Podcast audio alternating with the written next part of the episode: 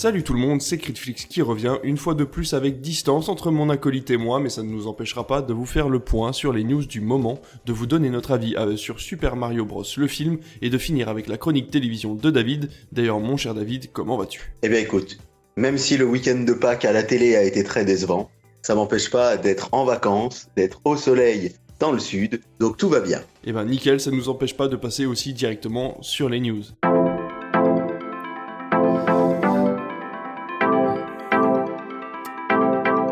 C'est parti pour les news et la première news elle est pour moi et je vais vous parler de la première série française du groupe Warner Discovery. Alors on vous l'a déjà expliqué, Warner Discovery est devenu un pack de chaînes disponibles en France en linéaire et en SVOD via Prime Video après l'avoir été chez Canal+. Et qui dit SVOD dit forcément participation à l'audiovisuel français. Warner se lance donc dans La mythomane du Bataclan, une série qui reprendra le roman éponyme tiré d'une histoire vraie qui concerne les attentats du lieu de concert de 2015.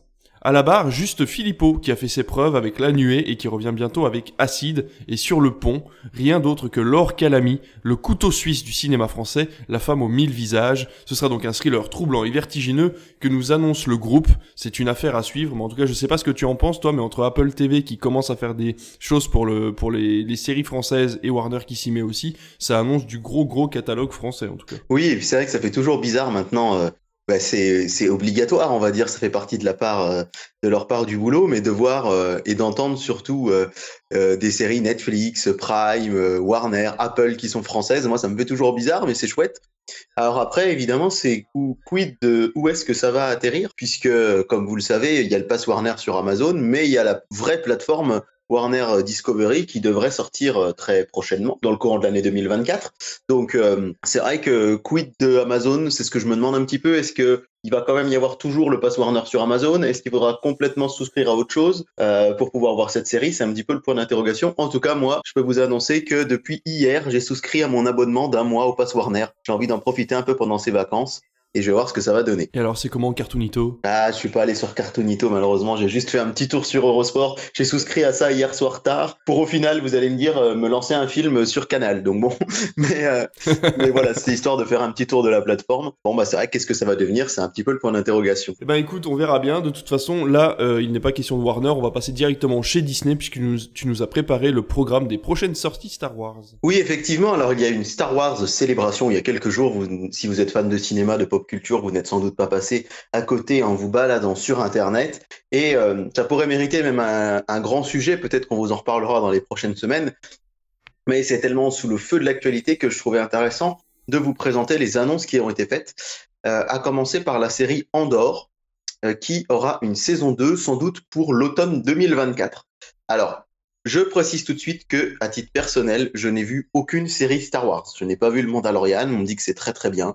J'ai pas vu euh, Kenobi, j'ai pas vu Andorre. Je sais pas si tu en as vu, toi, David. Euh, J'en ai vu quelques-unes. Effectivement, j'ai surtout vu Star Wars Vision, Obi-Wan et puis les deux premières saisons du Mandalorian. Voilà, donc euh, tu seras sans doute plus à même que moi de commenter ce que je vais dire, hein, puisque moi je vous annonce la sortie de ces séries, mais je, je, je serai incapable de vous dire si c'est quelque chose de, de très bien ou pas. Donc en tout cas, Andorre, j'en ai entendu euh, plutôt du bien, et euh, c'est vrai que c'est une série qui a plutôt bien fonctionné visiblement sur Disney+, et donc elle devrait arriver à l'automne 2024. Il y aura une série qui va s'appeler Acolyte, The Acolyte, qui racontera l'histoire des Jedi et des Sith avant la prélogie. Donc ça se passera avant l'épisode 1 et elle sortira aussi chez nous en France en 2024. Et on apprend euh, notamment que euh, Jonas Suotamo, c'est celui qui jouait Chewbacca dans la postologie, donc dans les films 7, 8 et 9, euh, qui interprétera un Wookiee dans The Acolyte justement. Donc euh, ce sera pas le même euh, le même Wookiee, mais ce sera euh, quand même bien lui. Et à noter, ça c'est quand même quelque chose d'assez dingue hein, ce que je vais vous raconter. Est-ce que vous avez, est-ce que tu as déjà entendu parler, David, de la série Skeleton Crew? Alors pas du tout. alors, ce sera euh, une série qui est prévue euh, pour sortir à la fin de cette année 2023. C'est une série euh, en prise de vue réelle, hein, c'est pas une série d'animation, qui est prévue sur Disney+, qui va suivre un groupe d'enfants, quatre enfants d'une dizaine d'années qui vont être perdus dans l'univers et qui vont essayer de retrouver la route de leur planète natale. Il y aura notamment Jude Law qui va jouer euh, dans cette série. Et alors, pourquoi je vous dis que c'est hallucinant? Parce que on a la liste. Il y aura six épisodes avec chaque fois un réalisateur différent et la liste est juste incroyable. Alors, il y a simplement moi un réalisateur que je ne connais pas, c'est Lee Isaac Chung. qui a réalisé Minari. Je sais pas si ça te dit quelque chose. Ah oui, oui, très très bon film, ouais, effectivement. Moi, c'est vrai que c'est un réalisateur euh, qui me parle pas ou peu, mais euh, en tout cas qui euh, visiblement est bien reconnu. Mais sinon, le reste de la liste est assez incroyable. On aura Bryce Dallas Howard, que vous connaissez sans doute, hein, la fille de Ron Howard, qui est une, aussi une actrice euh, de grande qualité qu'on a vu notamment dans, les, dans la, la dernière trilogie Star Wars. Elle va donc réaliser un épisode. Il y aura Jack Schreier, qui est celui qui sera à la manette des Thunderbolts pour Disney. Et puis euh, les trois autres, alors là c'est assez incroyable. Hein. Alors je sais que je suis un des seuls à le défendre, mais il y a John Watts qui va faire un épisode. Ah, super. John Watts, c'est le réalisateur de Spider-Man No Way Home. Il y aura David Lowery, celui qui a fait Ghost Story et Green Knight récemment. Ah oui, bien sûr. Ouais, ouais. Donc sacré recrue. Et puis enfin, euh, le, le, dernier réalisateur que je vais vous présenter, enfin plutôt les derniers réalisateurs, c'est les Daniels de Everything Everywhere All At Once, oh qui vont faire un épisode. Oh, bah, c'est quand même fou Enfin, je sais pas euh, si vous vous rendez compte de ce casting, c'est incroyable, je trouve. Euh, d'habitude, c'est vrai que les épisodes de série, on a l'habitude de voir un réalisateur qui fait un épisode, un ou deux épisodes, et puis après des gens un peu moins connus. Mais là, les, chacun des six épisodes sera euh, réalisé par une, une personnalité du cinéma très très très en vue. Donc ça, c'est quand même chouette. Franchement, oui, c'est chouette. On continue avec la série Ahsoka qui sortira en août 2023. Ça, on en a parlé à maintes reprises. Hein. c'est ce personnage qui était apparu uniquement dans la série euh, Clone Wars, si je dis pas de bêtises. Et euh, c'est une série qui est très très attendue parce que c'est un personnage qui est vraiment hyper populaire. On voit énormément euh, de cosplay de ce personnage et je pense que ça devrait faire beaucoup parler. Ça sortira cet été en août. Et il y a même un, un, trailer pardon qui est sorti, donc n'hésitez pas à aller y jeter un œil. Et puis ben, je vais vous annoncer la sortie de trois films Star Wars. Alors ça fait un petit peu grincer des dents, ça fait un peu râler parce que on s'y attendait. On va pas se mentir, on en avait parlé. Hein, euh, même sur Netflix. Mais beaucoup de gens disaient finalement que ce serait peut-être un, il y aurait peut-être une pause, qu'il fallait attendre que Disney puisse euh, un petit peu mieux euh, rabattre ses cartes, parce qu'il faut quand même bien le dire, la postologie n'a pas été hyper hyper populaire chez les fans et ça bien marché en termes de spectateurs en salle, mais ça n'a pas été non plus un carton incroyable. Mais bon, euh, on n'arrête pas une équipe qui gagne hein, chez Disney, puisqu'ils ont décidé quand même de continuer à sortir trois films. Et le premier film sera réalisé par Dave Filoni. Son principal exploit, c'est d'avoir euh, réalisé euh, et d'avoir travaillé pour des séries comme Clone Wars, pour, comme Ahsoka ou comme Le Mandalorian. Et donc ce premier film, il est attendu, on n'a pas de date, hein, il est attendu dans quelques années, mais ce sera un film qui sera le point culminant du Mandoverse c'est-à-dire vraiment euh, cet univers du Mandalorian, de Boba Fett, etc., euh, devrait se clôturer, enfin se clôturer. Il devrait avoir un point culminant sur un film. Alors point culminant, ce que les gens sur Internet disent, c'est que justement, c'est pas trop ce que ça veut dire. Est-ce que ça veut dire que ce sera un grand final ou est-ce que ça veut dire que ce sera un sorte de moment charnière et qu'après il y aura d'autres saisons? Vu la popularité du Mandalorian, ça m'étonnerait pas que ce soit plutôt cette deuxième option. Oui, ça voudrait dire qu'il garde Pedro Pascal du coup euh, en plus. Euh, c'est vrai qu'on joue aussi sur le sur le succès de cet acteur-là. C'est bien possible, il y a des chances. Ensuite, il y aura un film réalisé par James Mangold, qui n'est autre que le réalisateur de Logan et d'Indiana Jones 5, qui va sortir dans quelques semaines, et il va réaliser un film sur les origines des Jedi avant l'ancienne République. Ça, c'est pareil, ça avait un tout petit peu fuité hein, cette histoire de film sur l'ancienne République. Et donc, bah, c'est vrai que James Mangold, c'est plutôt un bon réalisateur. Donc, euh, je suis assez enthousiaste à l'idée de pouvoir voir celui-ci. Et enfin, ça, c'est celui qui fait plus débat, un troisième film qui se déroulera après l'apostologie et qui racontera l'histoire de Rey Skywalker, euh, donc cette euh, Jedi euh, évidemment qui a été mise bien en avant dans les films 7 et 8 et qui va essayer de reconstruire l'ordre Jedi et donc il est possible qu'on retrouve tout ou partie du casting des films 7, 8 et 9. Et alors, il se murmure que ce serait un peu pour redorer l'image de l'apostologie, qu'on aurait finalement ce qu'on pourrait appeler un Star Wars 10. Pour l'instant, pas de réalisateur aux manettes. Est-ce que ce sera de nouveau euh, le réalisateur des épisodes 7 et 9, J.J. Abrams. Rien n'est moins sûr. C'est vrai qu'il y avait eu quelques petites modifications. Hein. Souvenez-vous, normalement, c'était Colin Trevorrow, le réalisateur de Jurassic World 1 et 3, qui devait réaliser euh, Star Wars 9. Et en voyant que l'épisode 8 de Ryan Johnson avait déplu, finalement, il l'avait rappelé aux manettes. Donc on sent que c'est un petit peu, on marche un peu sur, un fil et on n'a donc pas de réalisateur pour l'instant pour ce troisième film. Donc ce sont énormément, énormément, énormément d'annonces qui ont été données. Euh, en rajouter une petite, qui a été faite ce matin par la grande patronne de chez Lucasfilm, qui a annoncé que, a priori, pour l'instant, il n'y avait pas de deuxième saison prévue à la série Obi-Wan Kenobi, qui là aussi avait plutôt plu, mais avait eu aussi beaucoup de critiques. Donc voilà, je sais pas si as un avis sur tout ce que je viens de dire. Moi, personnellement, comme je suis pas un, grand connaisseur de l'univers Star Wars, à part les films que j'ai vus, mais encore une fois, j'ai vu aucune série, je suis, ça me laisse un peu de marbre, mais je sais que ça a fait énormément, énormément réagir sur les réseaux sociaux ce week-end. Donc je sais pas quel est ton avis toi sur tout ça, mais en tout cas, les fans de Star Wars vont avoir beaucoup de choses à se mettre sous la dent euh, dans les prochains mois. Ouais, complètement. Bah après, euh, alors fan de Star Wars, c'est un grand mot pour moi parce que j'aime bien la saga, j'aime bien être curieux de ce qui sort, mais euh, je suis pas, tu vois, j'ai pas pris mon, j'ai, pas gardé mon abonnement Disney Plus en me disant, bah je vais le garder pour les prochaines série Star Wars, tu vois. J'ai pas regardé la troisième saison de Mandalorian, j'ai pas regardé Boba Fett, et euh, ça me manque pas plus que ça. Mais en tout cas, euh, Star Wars Vision, moi ça me tente bien. La saison 2, euh, il y a déjà une partie du cast en plus de doublage qui est sortie, et ça sera des studios différents des, de la première saison. Donc on le sait, Star Wars Vision, c'était cette, cette, ce mix d'animation en fait, d'histoires un peu indépendantes les unes des autres euh, lié à, l'univers Star Wars, qui était à chaque fois fait par un studio différent. Et donc là, ils ont repris la thématique pour une saison 2, et euh, ça a l'air, euh, encore une fois, très très intéressant. Est-ce que je vais céder à l'appel d'un forfait Disney Plus pour aller voir tout ça? Je ne sais pas. Ouais, Les films, euh, c'est hyper intéressant que pour une fois, ils fassent pas trois films à la suite, qui se joignent en fait, hein, faire trois films de thématiques différentes comme ça qui sortiront au cinéma. J'espère que les gens vont pas être perdus, parce qu'on le voit en ce moment avec les Marvel. Hein, à chaque fois, ils nous sortent un nouveau héros et les gens sont de moins en moins là.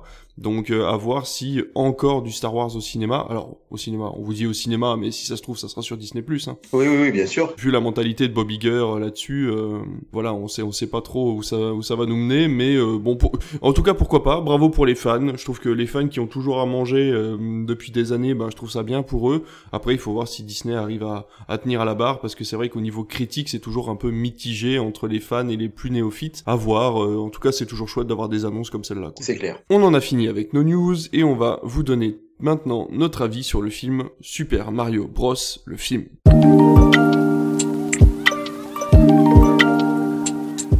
Alors Super Mario Bros le film, c'est un film de chez Universal, le studio euh, Illumination que l'on connaît pour Moi Moche et Méchant, le Lorax, euh, tous en scène également, euh, qui a eu le droit par Nintendo de créer ce film Super Mario Bros le film en animation bien évidemment et qui raconte l'histoire de Mario et Luigi, deux plombiers de Brooklyn qui se retrouvent embarqués dans un tuyau qui les emmène dans un monde magique et féerique rempli de princesses, de champignons qui parlent et d'une super grosse tortue qui décide de vouloir se marier avec la princesse. Alors tout ça reprend bien évidemment les bases du jeu vidéo tant connu, hein, euh, Super Mario, Mario Bros 2 et toute la clique de, des consoles de chez Nintendo. Et on va vous donner tout de suite notre avis sur le film que l'on a pu voir euh, en euh, J1, c'est-à-dire le 5 avril quand il est sorti au cinéma. Et puis voilà, alors on sait que sur les réseaux, ça, vous, devez sûrement être attaqué de toutes parts par des critiques et des avis de Mario, mais il nous semblait important de vous donner notre avis à nous, qui sommes bien connus pour être plutôt positifs dans nos avis dans, dans les remarques que l'on peut faire euh, sur le cinéma et puis euh, le monde des médias en général. Donc euh, voilà, on voulait vous parler de Mario et de ce de, de l'expérience qu'on a vécue en salle par rapport à ce film-là. Et donc je vais te laisser commencer, David. Qu'est-ce que tu as à dire sur ce film Mario? Effectivement, beaucoup de choses à dire. Je sais pas trop dans quel sens ni dans quel ordre prendre ça. Commencer sans doute par vous dire que je suis un immense fan de Nintendo. Vraiment. Alors j'ai commencé par une console Sega tout petit, mais très vite j'ai eu la Super Nintendo à 7-8 ans. Et c'est un univers qui ne m'a jamais quitté. J'ai enchaîné Super Nintendo, Nintendo 64, GameCube, Wii, Wii U, et aujourd'hui, euh, à 34 ans, euh, la Switch continue de tourner énormément. On parle même pas de les Game Boy, Game Boy Advance, DS, etc. Donc l'univers Mario, c'est un univers qui m'a accompagné toute ma vie. C'est un univers dont je suis extrêmement fan. Et autant vous dire que lorsque j'ai entendu qu'un film Mario allait sortir, eh ben, c'est d'abord un petit sentiment de crainte que j'ai eu avant un enthousiasme débordant. Parce que je me suis dit, les adaptations de jeux vidéo au cinéma, d'une manière générale, c'est rarement. Enfin, je sais pas, hein, j'ai en tête comme ça ce qui a été fait par le passé avec Tomb Raider, avec Street Fighter, euh, euh, ce genre de licences qui sont euh, très très bien euh, à jouer mais très compliquées au ciné. Et après j'ai su que c'était Illumination qui allait faire le film et là j'ai quand même poussé un ouf de soulagement. Je suis pas un incroyable aficionados de moi moche et méchant et des mignons, mais j'ai beaucoup aimé leur Comme des bêtes par exemple, ou Tous en scène et c'est un studio euh, dans lequel j'ai vraiment confiance. Donc j'y allais, on va dire, de plus en plus confiant. Et quand je me suis assis en salle euh, mercredi après-midi, j'ai retrouvé un petit peu mon âme d'enfant en me disant oh là là, je vais voir euh, un film Mario qui potentiellement peut être bien. J'avais toujours une petite part de crainte. Ben, effectivement, on va pas faillir à notre réputation. Je vais être extrêmement positif sur le film j'ai passé un, moment, un, très très très bon moment. Le film n'est pas parfait et je parlerai peut-être après de quelques défauts, mais pour en avoir parlé avec euh, notamment euh, notre ami Fabien, hein, qui a été chroniqueur avec nous, qui a vu le film hier, s'est téléphoné pour débriefer, c'est vrai qu'on était complètement d'accord là-dessus. Ce qui est formidable, c'est que j'ai vécu cette séance euh, dans notre cinéma en sortie nationale avec une salle bien remplie, qui est assez rare pour un mercredi après-midi, et j'ai vu le sourire sur les lèvres d'enfants de 7-8 ans, et le sourire sur les lèvres de trentenaires, et le sourire sur les lèvres de gens qui avaient bien une cinquantaine d'années, qui étaient là. Et c'est ça qui est incroyable, c'est que Mario, il est, c'est sorti en 1985, le premier Mario Bros. Donc on a des gens qui à l'époque qui ont joué, qui avaient une quinzaine d'années, qui ont découvert ce jeu-là. Donc 15 euh, ans euh, en 85, bah, ça nous remonte aux années 70, des gens qui ont une cinquantaine d'années maintenant. Et aujourd'hui, ça reste une licence et de jeux vidéo et de jouets extrêmement populaire. Et j'aimerais dire que le premier pari réussi du jeu, c'est cette intergénération c'est que ça a rendu les gens heureux. Il y avait des sourires sur les visages et ça, c'était super chouette. Ça, c'est la première chose que j'aurais à en dire. Je sais pas si tu veux rebondir là-dessus pour que je monopolise pas la parole trop longtemps, mais c'est vraiment la première chose que j'ai remarqué. Ouais, je suis entièrement d'accord. Ça fonctionne dès le début. Déjà, le fait d'avoir un vrai logo Nintendo, en fait, studio Nintendo, en gros, au début du film, on a, euh, bah, on a les, frissons qui montent. Et euh, c'est vrai que moi, je suis peut-être moins fan de Nintendo que toi parce que j'ai, j'ai vite euh, raccroché les wagons avec la PS2, PS3, PS4. Mais c'est vrai que Mario, c'est quelque chose, comme tu dis, d'intergénérationnel. Et tu peux le conseiller à tout le monde. En fait, comme tu dis, le studio, il Illumination, on aime ou on n'aime pas, moi moche et méchant, mais c'est un studio qui est hyper rassembleur en fait. Il arrive à créer des personnages et euh, des histoires qui vont parler à tout le monde et qui vont plaire aux grands comme aux petits, et ils ont réussi à le faire avec Mario, et on va dire le peu de matière qu'offre le jeu vidéo Mario, faut pas se mentir. Oui, c'est-à-dire que le jeu vidéo Mario, c'est pas connu pour son scénario, hein. c'est euh, un jeu euh, d'une incroyable simplicité dans ses mouvements. Shigeru Miyamoto, qui est d'ailleurs le producteur du film, quand il crée le jeu Mario, il a vraiment une idée de génie. Hein.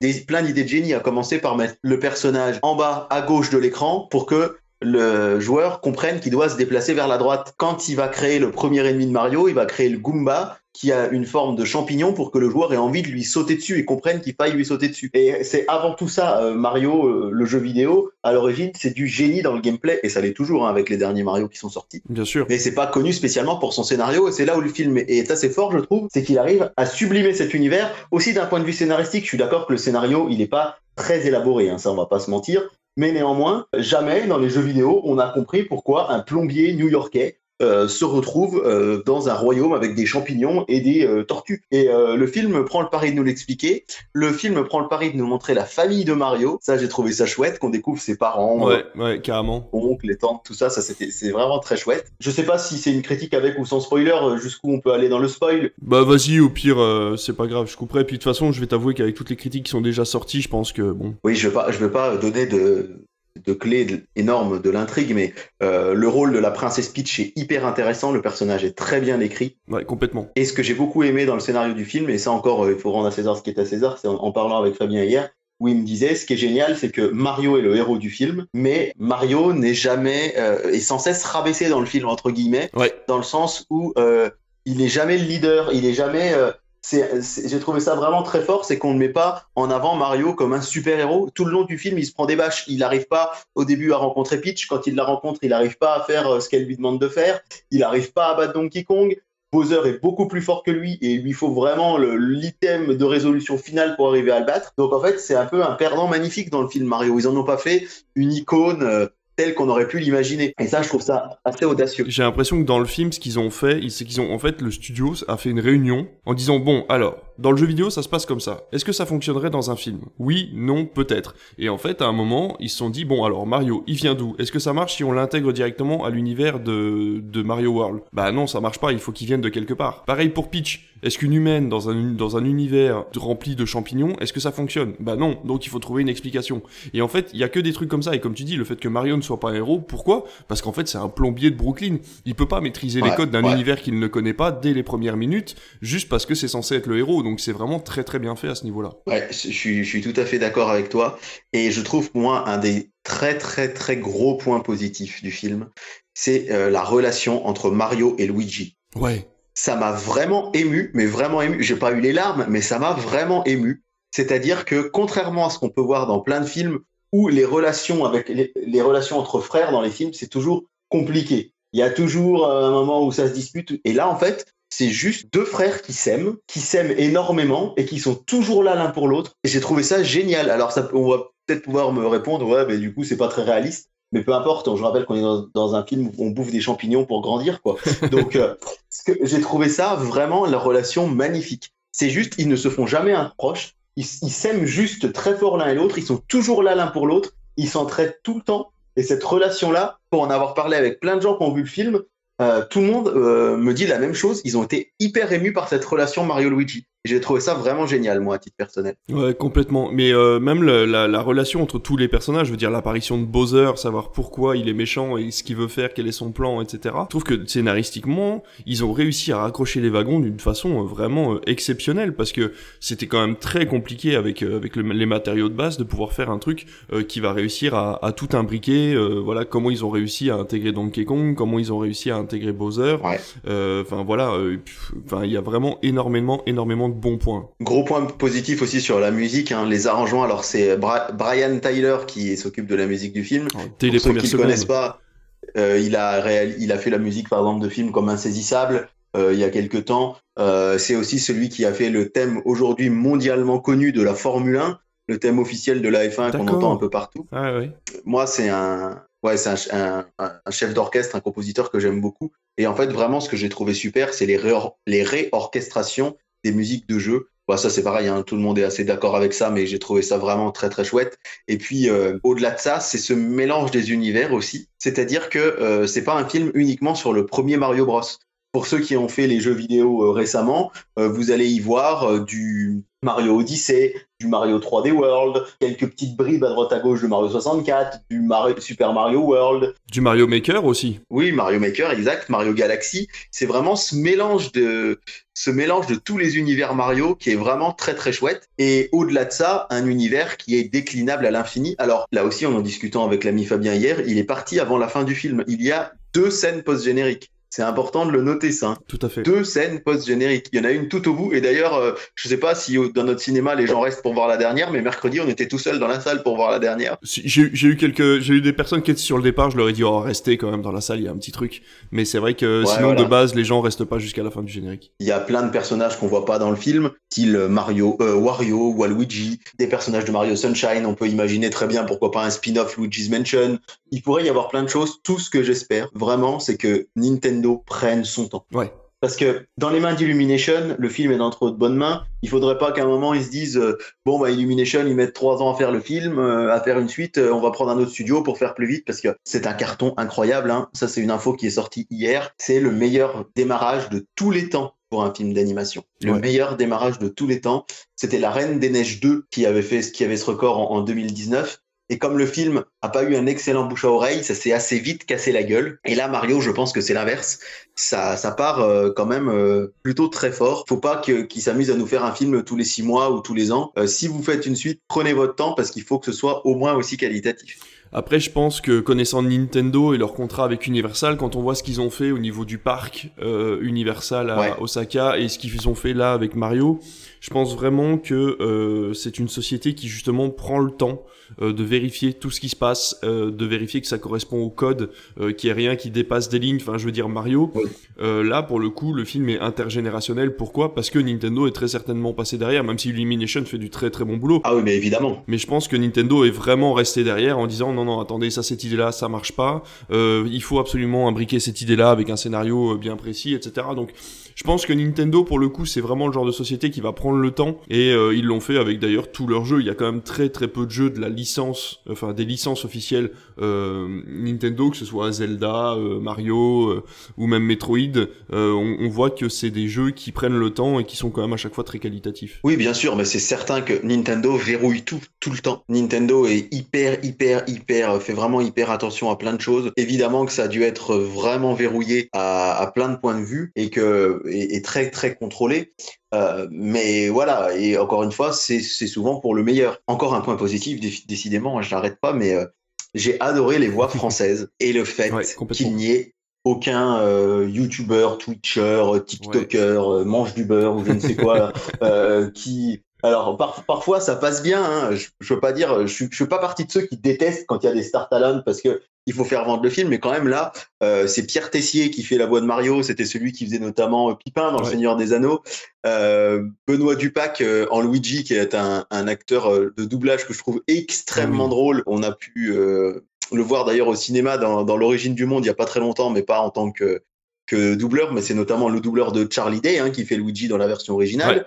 C'est Emmanuel Garigeau qui fait Todd. Euh, c'est Nicolas Marié qui avait eu euh, le César dans euh, Adieu les cons, qui jouait ce personnage aveugle qui fait Cranky Kong, etc. C'est que des le, notre ami Donald Renew, tiens, qui fait Kamek, et Céline Monsara, c'est que des comédiens de doublage qui ont beaucoup de bouteilles, qui ont beaucoup d'expérience, extrêmement expérimentés. Voilà, c'est ce que je voulais dire. Et il y a même Charles Martinet qui est le doubleur de Mario dans les jeux vidéo, qui dans le film double le père de Mario et le personnage de Giuseppe qu'on voit au début du film. Donc c'est assez rigolo de se dire que voilà, ils l'ont quand même gardé, certes pas pour faire Mario, mais il est quand même là, notamment dans la version française aussi, parce que Charles Martinet, ça sonne français, mais c'est bien un américain. Et j'ai trouvé ça vraiment très chouette qu'ils aient pas mis de Star Talent et qu'ils se sont dit non, on fait confiance au doubleur. Alors, on m'a dit, peut-être petit bémol pour Bowser, c'est Jérémy euh, Covilio qui le fait. Moi, je l'ai trouvé très bon. Mais paraît-il qu'il faut voir le film en VO parce qu'il paraît que Jack Black ah bah oui, a fait plein d'improvisations complètement décalées, mais complètement décalées, qui sont à mourir de rire. Et du coup, bah, notre version à nous, elle est peut-être un petit peu plus euh, classique, on va dire. Ouais, dans les clous, quoi. Ouais, voilà, c'est plus dans les clous. Donc peut-être à voir à ce niveau-là. En tout cas, vraiment, euh, j'ai trouvé ça chouette au point de vue du doublage. Ouais, complètement. Après, c'est vrai que j'ai envie de voir aussi, bah, pour les chansons, parce qu'on va se mentir, il y a une chanson, euh, voilà, qui d'ailleurs, la chanson a été éligible aux Oscars. Ah ouais, d'accord. donc du coup, elle va être présentée en compétition en tout cas, elle va essayer d'être présentée en compétition aux Oscars, cette chanson de Peach interprétée par Bowser. Et alors, moi, qu'est-ce que ça m'a fait rire. Mais oui. Mais qu'est-ce qu'elle me fait rire, cette chanson. Elle est, elle est vraiment, vraiment géniale, quoi. Et en plus, ce Bowser, il est génial parce qu'il est très méchant et en même temps, il est très ridicule dans son plan, en fait, machiavélique, quoi. Et du coup, c'est trop bizarre parce qu'on ressent vraiment ça dans les jeux. C'est-à-dire qu'en fait, les jeux, tu sais que le méchant, ça va être Bowser. Tu sais pas pourquoi il est méchant. Parfois, ça l'est presque un peu ridicule. Et en fait, on le ressent vachement dans le film.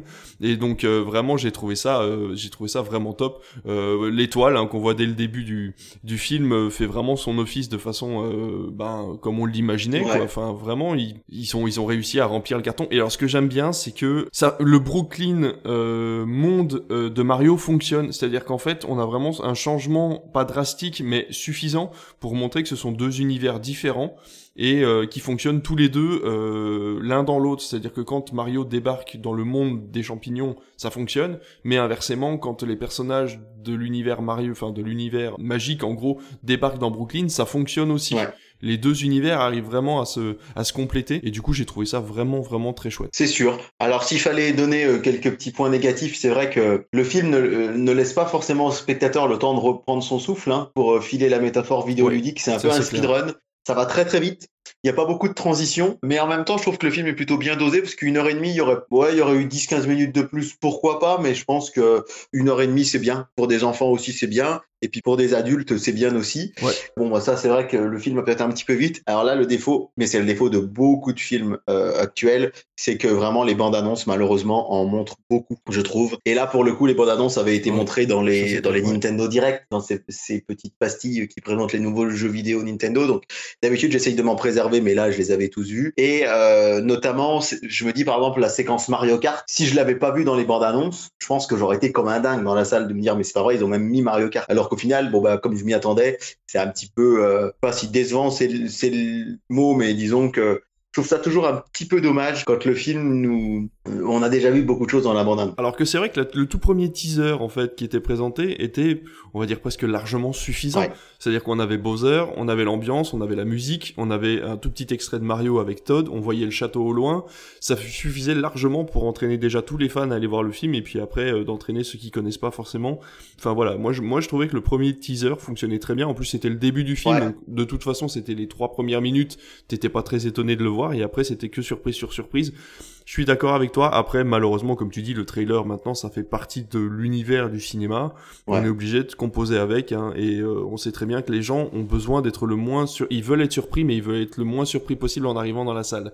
Donc euh, c'est vrai que ça, c'est quand même une, une grosse grosse ceinture de sécurité que de présenter pas mal de choses dans un trailer. Donc euh, c'est difficilement reprochable, mais en même temps c'est c'est presque générationnel en fait de devoir rassurer les gens pour venir au cinéma. Il faut pas oublier qu'une place de cinéma, encore une fois, on y revient, c'est un sujet récurrent, mais ça coûte quand même entre 10 et 12 euros dans la plupart des grandes villes.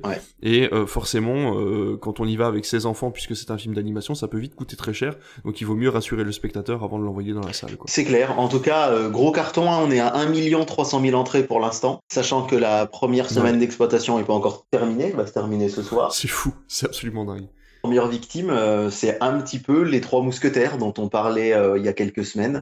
Ouais, je suis entièrement d'accord. Ce qui fait 800 000 entrées, ce qui est très bien. Hein. Mais peut-être que si il était sorti dans 15 jours, euh, il aurait mieux marché parce que là, encore une fois, dans une période d'inflation où euh, un sou est un sou, bah, beaucoup de gens n'ont pas les moyens de, et c'est tout à fait compréhensible. Même moi, si je vivais en grande ville, j'irais sans doute pas au cinéma deux fois par semaine. Hein.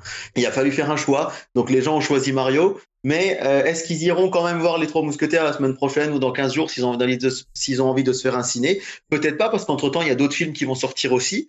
Ouais, c'est stratégiquement peut-être pas une grande idée de le sortir la même semaine que Mario, même si encore une fois les chiffres sont corrects. Ouais, après c'est le, début mai, tu vas avoir Fast and Furious 10 qui arrive aussi, donc en fait c'est très difficile de le caler dans le calendrier parce que malheureusement, je pense que les gens le considèrent comme un film un peu moins familial. Ouais que euh, un film d'action lambda ou alors Mario qui est un film d'animation. Parce que c'est vrai que Fast and Furious euh, finalement euh, ça commence à être un peu le film d'action familial que tout le monde va voir quel que soit l'âge. Donc voilà c'est vrai que c'était difficile à bah. caler dans le calendrier. Fallait le sortir à un moment ou à un autre. Pourtant les critiques sont très bonnes hein, sur les, les trois oui oui et nous vous invite à aller le voir mais c'est vrai que bon bah si on regarde quels sont les cette semaine les deux gros films on va dire ces dix jours encore sans maman et Donjons et Dragons mm. ou la semaine du 19 là Evil Dead Rise la plus belle pour aller danser la conférence qui sont quand même des films euh, beaucoup moins porteurs que Mario. Je pense qu'ils auraient peut-être dû leur pousser d'une semaine ou deux. Bon, alors voilà, évidemment, on n'a pas toujours tout le planning en tête quand ça sort.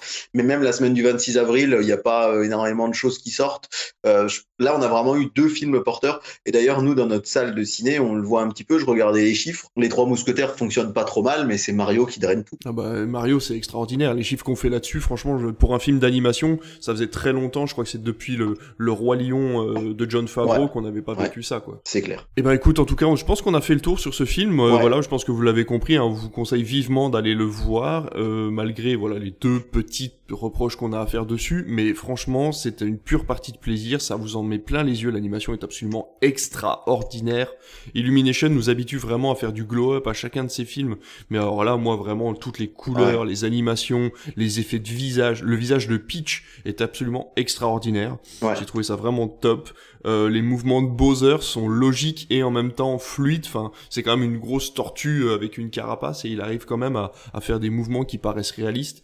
Donc euh, voilà, j'ai, moi j'ai vraiment beaucoup apprécié comme toi ce film et ça me, enfin voilà, je conseille vraiment aux gens d'aller le voir. même si vous connaissez pas la licence Mario, ça peut vraiment vous faire du bien d'aller voir ce film qui est plein de couleurs, plein de bons sentiments, plein d'aventures en très peu de temps. Je veux dire, c'est quand même qu'une heure et demie de votre vie, donc c'est pas non plus énorme. Donc euh, voilà, même si vous connaissez pas la licence Mario, ça vous donnera peut-être envie bah, de vous intéresser à, euh, bah, aux consoles de vos enfants, de vos petits-enfants, et peut-être euh, au lieu de les laisser dans un coin, à les laisser jouer à la Switch, vous vous direz peut-être que maintenant vous connaissez Mario et que vous pourrez peut-être parler avec eux du, du jeu vidéo ou en apprendre un petit peu plus. Donc voilà, franchement, allez-y, ça peut vraiment, ça peut vraiment vous plaire même si vous connaissez pas la licence. Ouais, c'est clair, c'est clair. N'hésitez pas. Et puis vraiment, c'est chouette de voir ce genre de film qui marche et qui fonctionne parce que c'est pas toujours le cas. Hein. Des fois, euh, quand on voit les films numéro 1 au box-office, on se dit, waf, mais là, je trouve que c'est vraiment mérité parce que c'est un film qui fait du bien. Vraiment, je pense que j'ai souri pendant une heure et demie. Ah, mais complètement. Je me suis, je me suis fait la réflexion d'ailleurs quand j'étais en salle, c'est que je me suis dit, tiens, j'ai pas lâché mon sourire depuis, euh, depuis le début du film en fait. Parce qu'entre les références, les blagues, euh, l'animation qui est folle et, et simplement l'aventure que t'es en train de vivre, et eh ben en fait, ça marche super bien quoi. Ça, c'est sûr. Donc vraiment, allez-y, foncez, mais c'est peut-être déjà le cas, hein, vu qu'il y a déjà 1 300 000 personnes qui l'ont vu. C'est vrai. Mais vu qu'il y a, un, il y a 1 300 000 personnes qui nous écoutent et que c'est pas les mêmes, Ah, bah, eh ben, exactement. du coup, euh, On va demander une petite participation euh, à Universal du coup hein, sur les ah ben voilà, je, je vais leur envoyer un message, je vais leur demander s'ils veulent euh, qu'on participe à leur podcast. Ouais, c'est clair. Parce que d'ailleurs, Universal a un podcast, hein, donc si vous avez, euh, voilà, si vous avez envie, que vous, avez, vous êtes en manque de podcast, euh, il y a Universal qui a un super podcast. Alors ça parle que des films Universal, bien évidemment, mais en tout cas, c'est hyper bien fait, hyper bien construit, donc on vous le conseille. Et entre parenthèses, euh, Universal, même si c'est un géant de l'industrie du cinéma, c'est un super distributeur pour nous les petites salles. Ouais, ouais, et on peut vous dire merci. Là, ouais, vraiment merci Universal. La preuve, Mario, euh, Mm. il y aurait sans doute des autres salles qui, que- qui auraient pu l'avoir plus grande que la note, mais dès qu'on leur demande quelque chose, ils nous l'accordent. C'est vraiment un distributeur Ouais. adorable. Il n'y a pas que les petits qui sont gentils avec les petits, con- contrairement à ce qu'on pourrait. Il n'y a pas que les petits distributeurs qui soutiennent les petites salles. Universal, c'est vraiment. Et encore une fois, on dirait pas ça de tout le monde, hein, mais Ouais. vraiment, euh, Universal, c'est vraiment chouette ce qu'ils font pour nous. Ouais, carrément. Et euh, justement, comme tu dis, c'est peut-être même l'inverse. Parfois, les petits distributeurs sont parfois un petit peu trop tatillons parce qu'ils veulent tellement faire des Ouais. entrées, en fait, euh, parce qu'ils sont euh, près, bah, près de leur sous, ce qui est normal, hein, Ouais, qu'ils préfèrent donner des, des copies, euh, voilà, le peu de copies qu'ils ont à des grandes villes. Et c'est tout à fait logique. Et là, Universal fait l'effort de nous filer une copie alors qu'il pourrait le donner à un autre gros multiplex euh, justement limiter le nombre de copies pour économiser de l'argent. Et euh, à chaque fois, ils nous filent des sorties nationales et franchement, on peut les remercier pour ça. Bah écoute, on en a fini avec notre avis sur Mario. Je pense, qu'est-ce que t'en penses? On va passer à la chronique télévision. Eh ben, c'est parti.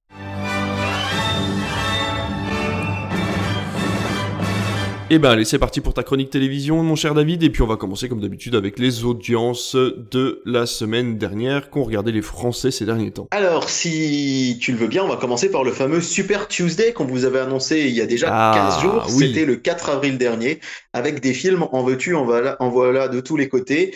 Et euh, eh bien, force est de constater que c'est pas du tout un film qui est à la première place des audiences, euh, mais c'est l'énorme carton de la série Alex Hugo sur France 3. Bah oui, forcément. 5 millions forcément. 8, presque 6 millions un mardi soir. C'est fou. C'est de la folie. Vraiment, c'est de la folie. euh, Les, les séries françaises maintenant euh, qui sont ancrées euh, à la télévision font des, font des scores de ouf quand on voit Captain Ouais. Marlowe, Alex Hugo. C'est c'est vraiment C'est vraiment hallucinant. hein. Ça fait pratiquement le double de Colanta qui est derrière à 3 millions 8. Et le premier film, en fait, c'est Barry Seal sur France 2. On en avait parlé avec Tom Cruise. On était même un peu surpris de voir Ouais. arriver euh, ce film euh, sur France 2. Et il fait 1 466 000, ce qui est franchement très moyen pour un prime time sur France 2. Mais ça reste le premier film. Après, c'est Beaux-parents euh, avec euh, Josiane Balasco, Benabar et Didier Bourdon sur C8 qui fait 755 000. Puis, euh, c'est assez surprenant, Ennemi d'État, qui fait 630 000 sur Énergie 12. Ah, eh ben je suis content pour Énergie 12, tiens. Ouais. Et alors, Bravo les gars. et alors très loin derrière Toy Story 4. hein. On, on- on- c'est vrai qu'on n'avait pas, Oh, trop on pas trop compris ce qu'il venait faire sur W9 et pas Ouais. sur M6. Et il fait 420 000 Mhm. sur W9. Euh, pratiquement égalité avec TFX et Spider-Man 3 qui fait 410 000. C'est vrai que c'est surprenant. hein. Ça fait moins, par exemple, que le Roi Lion 2 avait fait sur Sister un samedi soir. Ouais. Sans parler euh, des films derrière qui ont fait encore moins, euh, notamment D'Artagnan qui fait 330 000 sur Sister. Mais ce fameux Super Tuesday du cinéma, bah, il n'a pas été très brillant pour le cinéma. Mais ouais, c'est un peu surprenant cette programmation. Comme quoi, trop de cinéma, tu le cinéma, quoi. Ouais, c'est un peu ça. Et puis Alex Hugo, il a, il a tout balayé sur son passage. donc.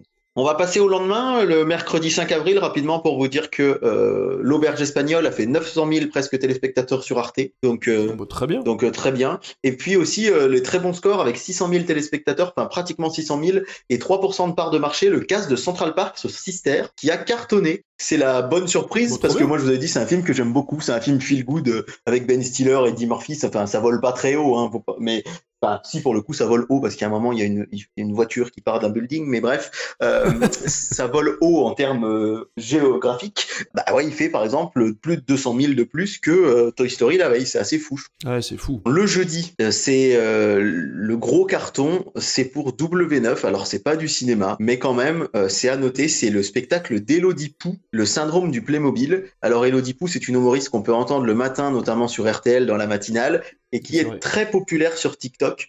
Elle fait des vidéos assez drôles où elle fait des sortes de dialogues avec euh, souvent le président de la République ou autre. Et elle a fait 1 million d'eux. Donc c'est euh, c'est vraiment à, sa- à saluer. Moi je sais que je regarde très très rarement les spectacles d'humoristes euh, à la télé. Ça fait rarement des scores comme ça, d'ailleurs. Ouais, c'est ça. Et W9 dépasse rarement le million, encore moins sur ce type de spectacle. Donc c'était juste pour saluer cette belle performance de d'Elodie Pou avec 1 million Ouais. d'eux. Franchement, C'est un sacré bon score. Ensuite, vendredi, la case cinéma de M6 qui fait 2 100 000 téléspectateurs avec 10 jours sans maman, ce qui place le film à la troisième place des audiences. Derrière Cassandre sur France 3, 4 millions 9, ça encore une fois c'est énorme. Mesmer sur TF1, 2 millions 5 et donc 10 jours sans maman, 2 millions 100 000 à la troisième place. Et c'est devant, n'oubliez pas les paroles. Donc franchement, euh, ouais, ça se débrouille bien. Très bon score pour euh, pour euh, ce film. Comme quoi, M6 devrait continuer avec sa case du vendredi soir cinéma. Ce sera le cas encore cette semaine. Mais c'est vrai qu'on le disait assez régulièrement, euh, c'est dommage de ne pas arriver à pérenniser cette case quoi, et, de la mettre comme ça un petit peu à droite à gauche, c'est vraiment dommage. Ça leur ferait du bien en plus, je trouve, à M6 d'avoir une case régulière comme ça de cinéma, et ça permettrait justement au niveau des cinéphiles de les faire connaître, parce que c'est vrai qu'on on pense rarement à M6 quand on a envie de regarder du cinéma, quoi. Donc euh, c'est vrai que ça pourrait être sympa de se dire que le vendredi. Et d'ailleurs, on, en avait parlé à l'époque, hein, c'était un des arguments de Xavier Niel, c'était de mettre une pour la sa chaîne 6, c'était de mettre, c'était le jeudi soir, il avait décidé, mais une case cinéma pérenne pour pour les cinéphiles. Donc comme quoi, euh, voilà, nous on n'a rien inventé, hein, puisque même Xavier Niel y avait pensé, et c'est vrai que c'est un petit peu dommage que parce que ça marche quand il passe du cinéma en plus. Donc, ouais, euh, c'est clair. Mais tu sais que j'y pense souvent à cette chaîne 6, là, je me dis, ah putain, c'est quand même dommage. Alors j'aime beaucoup M6, hein, c'est vrai que c'était la chaîne de mon enfance, avec la trilogie du samedi, euh, des trucs comme ça, avec Martin Mystère, machin. Mais c'est vrai que euh, là, ces derniers temps, M6, moi je suis quand même pas beaucoup dessus, et je m'étais dit, tiens, un petit vent frais avec, avec Xavier Niel aux commandes, ça aurait pu être marrant, quoi. Bah ouais, c'est clair, mais bon, malheureusement, c'est, ça a pas marché, mais à voir, peut-être que par la suite, il pourra rebondir ailleurs. samedi soir, eh bien, c'est notre euh, dernier petit, euh, petit film Disney de la saga des téléfilms Disney plutôt diffusé le samedi soir. Avec 270 000 téléspectateurs, Stitch le film fait 1,4% de part d'audience. C'est dans la moyenne de ce que vous annoncez euh, ces derniers temps. C'est pas si mal. Bon, évidemment, c'est dans la deuxième partie du classement quand même, mais c'est pas si mal du tout. Et c'est une chaîne qui, je pense, aura ravi beaucoup de gens à hein, cette case-là finalement.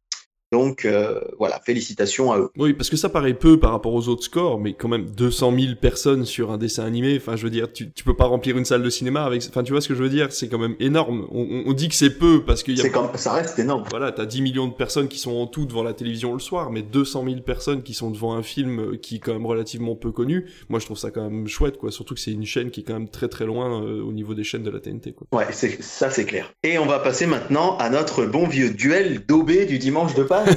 hein Euh, c'était notre grande déception pour ceux qui n'ont pas écouté l'émission de la semaine dernière. Pâques, théoriquement, c'est l'un des dimanches, voire le dimanche, pour lequel les chaînes font le plus d'audience pour du cinéma, puisque euh, le lendemain est férié, c'est un férié. C'est pas comme les vacances où, il y a certaines zones. Là, tout le monde, non seulement les enfants, sont chez eux le lundi de Pâques parce que c'est férié, et puis souvent les parents aussi. Donc les chaînes dégainent très souvent des très gros films sauf cette année où euh, c'était un petit peu tout pourri. Euh, et on en a parlé la semaine dernière. Et en fait, euh, c'est marrant parce que c'est ce que je, disais, je te disais, David, par message hier, c'est quand même fou. C'est que nous, on avait vu le coup venir, mais, à, à 3 km. Quoi. Bien sûr. De se dire, votre programmation ne fera pas de bonnes audiences. Et nous, on est juste deux petits passionnés de cinéma et de télé dans notre euh, dans notre Bourgogne là. Et en fait, ben voilà, c'est exactement ce qui s'est passé. Alors le leader de la soirée, c'est La Folie des Grandeurs sur France 2 avec 3 millions 7. Euh, c'est moins que ce qu'ils avaient pu faire précédemment, mais on va dire que ça reste quand même dans la moyenne. C'est un film qu'ils avaient diffusé il y a trois ans. Et euh, bah, pour le coup, euh, c'est vrai que France 2, c'est à peu près soit euh, La Grande Vadrouille, soit La Folie des Grandeurs, soit Papy fait de la Résistance. Il y a trois, quatre films qui tournent comme ça. Là, bah, c'est une anecdote un peu perso, mais quand je suis passé euh, voir ma mère dimanche soir, euh, en rentrant de, l'animation de mon concert, euh, elle était devant, elle me dit bah tu vois j'ai pas trouvé grand chose à la télé, j'ai mis France 2. Et je pense qu'il y a beaucoup de gens qui ont fait ça en fait au final, qui se sont dit pas, pas enthousiasmés, ils ont zappé, et ils ont dit ouais bah il y a de funès quoi. Ouais c'est ça. 3 millions 6 et alors l'audience de Jumanji sur TF1, je vous rappelle qu'il y a deux ans, en 2021, Jumanji avait fait 6 millions 100 000 téléspectateurs énormissime, hein. plus de 6 millions de téléspectateurs. On vous a jamais annoncé ça en 2023 d'ailleurs hein, sur, un, sur un film. Eh bien, Jumanji a fait 2 millions 8. Mais c'était sûr. 2 millions 8. Alors, à prendre avec des pincettes parce que j'ai pas vérifié. Je suis remonté jusqu'à 2013-14.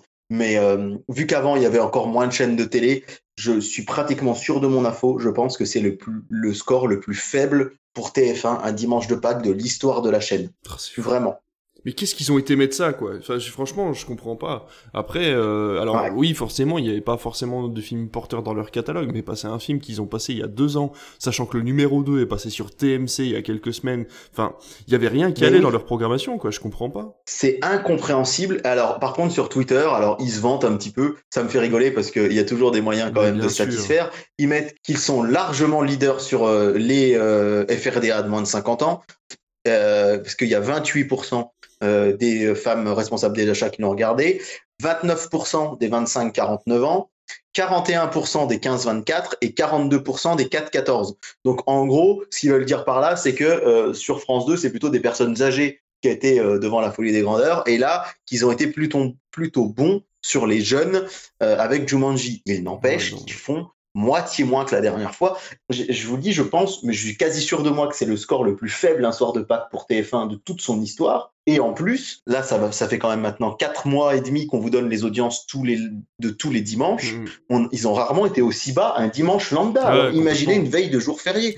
Pour moi, on n'est pas loin de la catastrophe industrielle. Enfin, non, c'est pas catastrophique. Hein. Ils n'ont pas fait euh, comme euh, euh, la deuxième étoile qui avait fait un million et quelques sur France 2 il y a, il y a quelques temps. C'est c'est hyper moyen pour un dimanche, mais c'est très très, c'est vraiment pour moi, je peux le dire, c'est vraiment pas bon pour un dimanche de Pâques.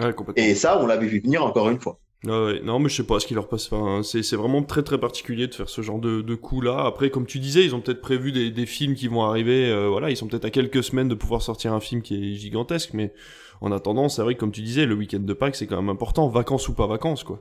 Bah ouais, c'est clair. Et alors, euh, le deuxième petit chais, excusez-moi l'expression, mais euh, c'est quand même pour M6. M6 qui, tous les dimanches de Pâques, passait un film Disney et faisait euh, entre 3 et 4 millions de téléspectateurs. Et eh bien cette année, ils ont dit, oh non, on va laisser zone interdite, et ils n'ont fait qu'un million huit. Et voilà. Bah ouais, c'est, j'ai, envie de dire bien fait, c'est pas gentil, mais c'est pareil, ça aussi, on l'avait vu venir. Hein. Et là, en plus, avec la programmation de cette année, s'ils mettaient un Disney, c'est, je pense qu'ils étaient premiers. Mais c'est sûr. Je pense qu'ils, parce que parce que les gens qui ont regardé Jumanji, là, les jeunes qui se sont mis devant Jumanji, s'il y avait eu un gros Disney en face, ils seraient allés sur le Disney en grande partie, je pense. Et pourquoi ils ont pas mis Toy Story 4 Bah ouais, par exemple. C'est fou. Ils ont été le foutre sur W9 une semaine plus tôt, au lieu de le mettre là. Euh. Ouais, c'est incompréhensible, incompréhensible, et du coup, euh, je, franchement, j'ai hâte, euh, je sais pas que j'ai envie de vieillir, mais j'ai hâte de voir ce que vont faire les chaînes l'année prochaine, parce qu'à mon avis, elles vont vouloir rattraper le coup, ah bah et peut-être qu'on aura un gros truc, ou alors ou alors peut-être qu'elles vont se dire oh bah non en fait pas qu'on fait pas d'audience, euh, on laisse tomber. Sauf que non là les amis c'est pas euh, c'est pas euh, la date qui pose problème, c'est votre programmation je trouve. Enfin bon. Ouais, complètement. En tout cas c'est voilà après on a Bénur qui fait 700 000 téléspectateurs, les trois mousquetaires sur C8 qui est bien plus bas 450 000, Astérix et Cléopâtre 450 000 également, le Grand Bêtisier sur TMC 260 000 etc etc. Donc vraiment nous qui attendions cette date, on a été déçus la semaine dernière et ben on n'est pas surpris des audiences. Et voilà, même si les chaînes ont, toutes des moyens quand même d'être contentes de ce qu'elles ont fait euh, par d'autres biais, c'est quand même très décevant. Mais encore une fois, on l'avait vu venir un petit peu. Et puis, alors, attendez, vous n'avez pas entendu ma chronique programme télé, je suis pas au bout de râler dans euh, quelques minutes. euh, et puis, du coup, je peux vous parler d'hier soir parce que, euh, effectivement, là, on enregistre le mardi, pardon, je, dis hier soir, mais vous, vous écoutez pas ça le 11 avril. Je peux vous parler du lundi 10 avril avec Meurtre au paradis, premier, 4 millions 100 000 téléspectateurs, gros carton.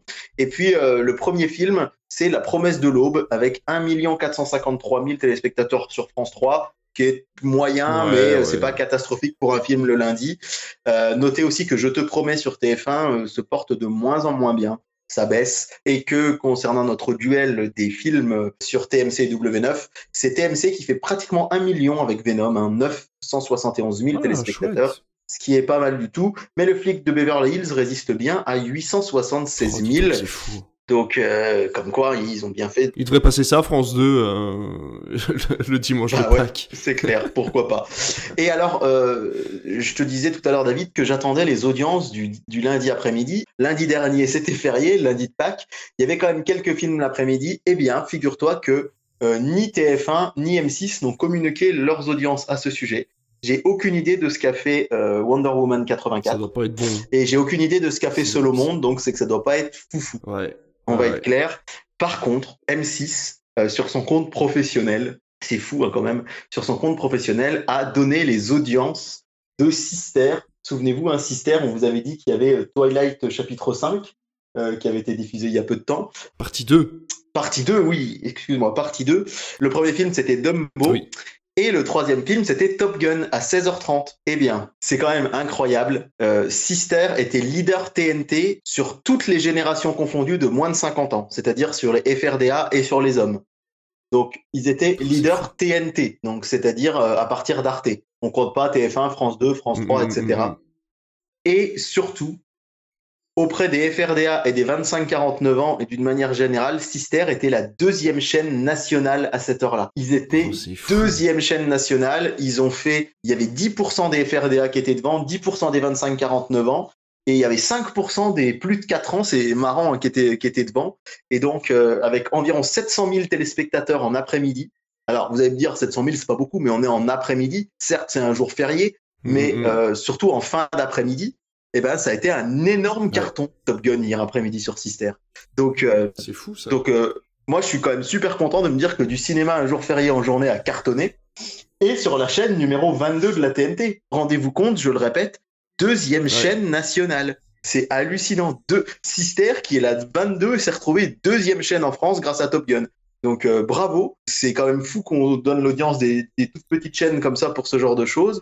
Mais ben, bravo Sister, et comme quoi, ben, ça paye de pouvoir euh, diffuser du cinéma à la télé euh, les jours fériés. Eh ben écoute, on va rester dans les audiences, parce qu'une de tes news, en fait, concerne les audiences mensuelles qui, euh, apparemment, sont tombées. Oui, alors c'est vrai qu'on en parle assez peu souvent, mais ça me paraissait intéressant de vous donner les audiences mensuelles, puisque tous les mois, en fait, il y a une sorte de récapitulatif. Nous, on vous donne les audiences en général du prime time, mais en gros, là, le médiamétrie va prendre tous les horaires des audiences de la journée, mais alors vraiment de minuit à minuit, pendant un mois, et va en faire une moyenne. Et qu'on va pouvoir comparer notamment à la moyenne du même mois l'année dernière. Et donc le 3 avril dernier, il y a donc environ une semaine, sont sorties les audiences mensuelles de mars. Et donc euh, je vais vous donner ces quelques chiffres en vous disant que France 2, tout d'abord, a enregistré la plus forte hausse de part d'audience des chaînes historiques. Ce que j'appelle les chaînes historiques, c'était TF1, France 2, France 3, M6. C'est France 2 qui, qui a mmh. gagné 1% sur les 4 ans et plus par rapport à mars 2022. TF1 reste leader avec une moyenne en général sur toute une journée, sur tout un mois, donc ça fait quand même 30 jours. Hein, c'est une moyenne, euh, c'est des chiffres qui sont, euh, comment dirais-je, très très précis. Hein. Euh, quand on prend l'audience de 30 fois 24 heures, on a vraiment une large idée de ce qui se donne. Donc c'est TF1 qui reste leader TF1, elle est première avec 18,4% de part d'audience, 0,5 de plus qu'en février 2023. Évidemment, la chaîne, elle, est contente euh, de sa progression sur les fameuses FRDA, hein, les femmes responsables des achats de moins de 50 ans, euh, où ça augmente. Euh, voilà, la plus hausse forte, c'est France 2. Les premiers, c'est TF1, et notamment parce que TF1 a fait 7 des 10 meilleures audiences du mois de mars, avec notamment Les Enfoirés, 8 millions 5, et les deux matchs de l'équipe de France, 7,7 le vendredi et 8 le lundi pour France-Pays-Bas et Irlande-France. France 3 est stable sur un mois grâce notamment à Alex Hugo, qui avec ses 5,5 millions le 28 mars euh, a permis de, faire un, immense pas en avant. M6 aussi est stable. La plus grosse baisse, c'est pour BFM TV, euh, qui a perdu pas mal de points, mais qui reste euh, la sixième chaîne nationale BFM TV. Hein. on n'en parle jamais, nous, dans nos audiences, parce qu'ils passent pas de programme autre, on va dire, que des infos en continu et quelques-unes de leurs productions euh, de documentaires. Mais euh, ils sont quand même sixième chaîne nationale. Et la plus hausse progression de la TNT, c'est pour C8, euh, notamment boosté par les audiences de Cyril Hanouna qui progressent fortement tous les soirs avec Touche pas à mon poste, qui monte beaucoup. Donc, au classement général, en résumé, la première chaîne nationale, c'est TF1, puis France 2, à la deuxième place, France 3 à la troisième place, M6 à la quatrième place. Jusque-là, rien d'étonnant. 1, 2, 3, 6, c'est les chaînes que les gens regardent le plus. À la cinquième place, c'est France, c'est France 5. Donc c'est pas mal du tout hein, pour une chaîne qui passe essentiellement des documentaires et des émissions bah sérieuses. Ils sont quand même cinquième. Ensuite, BFM TV. Et là où c'est assez serré, c'est sur les places suivantes, hein, puisque septième, c'est C8 avec 3,3%. Huitième, TMC, 3%. 9e Arte, 2,9%. Et ensuite. Ah oui, ça se, joue dans un mouchoir de poche. Ouais, CNews qui est devant W9, puis euh, RMC Story à la 12e place, LCI à la 13e place, et alors à la 14e place, égalité entre Sister et l'équipe. Puis viennent, je vous les donne quand même parce que c'est intéressant de voir aussi qui est à la fin du classement. Puis viennent TF1 Série Film, 16e, égalité avec RMC Découverte, 16e. TFX est 18e, Canal Plus est 19e, mais on parle évidemment ah uniquement des, on parle uniquement des programmes en clair, hein, qui marchent bah pas forcément très fort. C'est pas ce qui fait les meilleures audiences. C'est Star 20e, Chéri 25 20e ex aussi avec ses stars. Énergie 12, 22e à égalité avec Gulli. Et euh, France Info, 24e. À noter donc que euh, Énergie 12, qui est la chaîne principale du groupe, arrive après sa petite sœur. Chéri 25, ce qui est quand même assez symptomatique. On disait il y a quelque temps qu'Energy 12 allait pas très fort. C'est ouais, c'est effectivement le cas. Euh, 12 qui se retrouve avant dernière à égalité avec Gulli juste devant France Info. Et à noter que si on fait tout ce total là, on arrive à environ 90% de téléspectateurs. Le reste, c'est les fameuses chaînes médiamat thématiques dont je vous parlais. Il y a environ 10% eh des audiences qui sont faites par les chaînes Canal. Et d'ailleurs, euh, quand on parlait des parts d'audience de TV Brest, de RTL 9, de Paris Première, elles pourraient figurer quand même dans la fin de ce classement. C'est-à-dire que pour des chaînes payantes, elles font mieux que des chaînes gratuites. Et c'est à noter. Donc ça, c'est sur la part d'audience mensuelle. Il y a la part d'audience annuelle qui est sortie en même temps. Et c'est un peu la même chose. Hein. TF1, France 2, France 3, M6, France 5, BFM TV. Et là, toujours Chéri 25 devant Énergie 12. Donc c'est vrai que c'est quand même euh, c'est assez triste pour euh, pour Énergie 12. C'est on voit jamais ça normalement et dans aucun autre pays du monde où une chaîne euh, la chaîne premium est battue par sa petite sœur. Je suis étonné quand même pour France Info. Je pensais qu'il serait plus haut dans le classement. Je pensais qu'il y avait plus de gens. Moi, tu vois, quand je cherche une info, je vais plutôt la chercher sur France Info que sur BFM. Et je pensais que les gens faisaient comme moi, mais apparemment pas du tout. Je suis comme toi. Et alors, c'est vrai que euh, ce qu'on dit beaucoup du côté de France Info, c'est que faut la, la, chaîne est encore toute récente hein, par rapport aux autres, euh, qui sont qui sont quand même des chaînes un peu plus établies. Et euh, ce qui est vrai également, c'est que le numéro 27 sur la, alors bon, LCI marche bien en 26, marche pas trop mal en 26, mais 27, ça fait vraiment très loin, notamment en mm. termes de chaîne info. Les gens qui zappent, ils sont déjà tombés sur BFM, ils sont déjà tombés sur CNews, ils sont déjà tombés sur LCI. C'est pour ça d'ailleurs que pendant un temps, ça a fait polémique et ça n'a pas eu lieu, mais France Info voulait récupérer le canal 14 de France 4. Et, oui. et là, je pense que les, les, les, audiences auraient été différentes et on parle encore euh, pour eux, pourquoi pas, euh, du canal 19 de France Pro. Ouais, ça serait déjà pas mal, effectivement. Et ça pourrait changer beaucoup de choses, ouais. ouais. ouais, tout à fait. On reste sur les chaînes euh, les plus connues et tu vas nous parler d'M6 qui revoit complètement son plateau de JT. Ouais, c'est important de le noter parce que M6 va complètement modifier son plateau de JT qui va faire peau neuve très bientôt. Et pourquoi je voulais vous en parler? Parce qu'en général, c'est le type d'événement qui apparaît plutôt à la rentrée. C'est en septembre que les chaînes font leur refonte. D'ailleurs, il paraît euh, que euh, France 2 devrait le faire au mois de septembre. Eh bien là, pas du tout, puisque M6 va donc lancer son nouveau, plateau le lundi 17 euh, avril, donc la semaine prochaine à 19h45, et le lendemain, le mardi 18, ce sera celui du 12h45. Donc ça va être complètement chamboulé, les couleurs modifiées. On va passer d'un plateau bleu plutôt pastel à un plateau bleu nuit. Le générique va être complètement modifié, remasterisé. Euh, l'habillage va être épuré. Tout ça, c'est des informations du site et du journal Télé Loisirs. Et c'est surtout euh, le plateau qui va être modifié puisque alors c'est un plateau sur fond vert. Je sais pas si tu as l'habitude de regarder les, les JT sur M6, mais c'est un plateau sur fond vert qui là cette fois-ci va faire 100 mètres carrés oh et avec un studio virtuel de 600 mètres carrés qui va donner beaucoup plus de profondeur. Et c'est vrai que sur M6 on a cette particularité de voir euh, les présentateurs habituels, hein, Nathalie Renou, Xavier Demoulin, Dominique Tenza, beaucoup marcher durant leur JT, là où sur TF1 et France 2 ils sont assis à leur bureau et eh bien là, euh, visiblement, c'est une vraie chorégraphie. Nathalie Renou, elle dit à Télé Loisirs, notamment, on va continuer de s'entraîner un peu parce que euh, ça change pas radicalement notre travail. L'essentiel, c'est l'écriture de ce qu'on dit, mais quand même, il va falloir naviguer dans tout ça. Et donc, il y aura euh, de nouvelles technologies mises en place, habituellement dédiées aux jeux vidéo, avec notamment beaucoup de réalité augmentée intégrée en direct sur le plateau.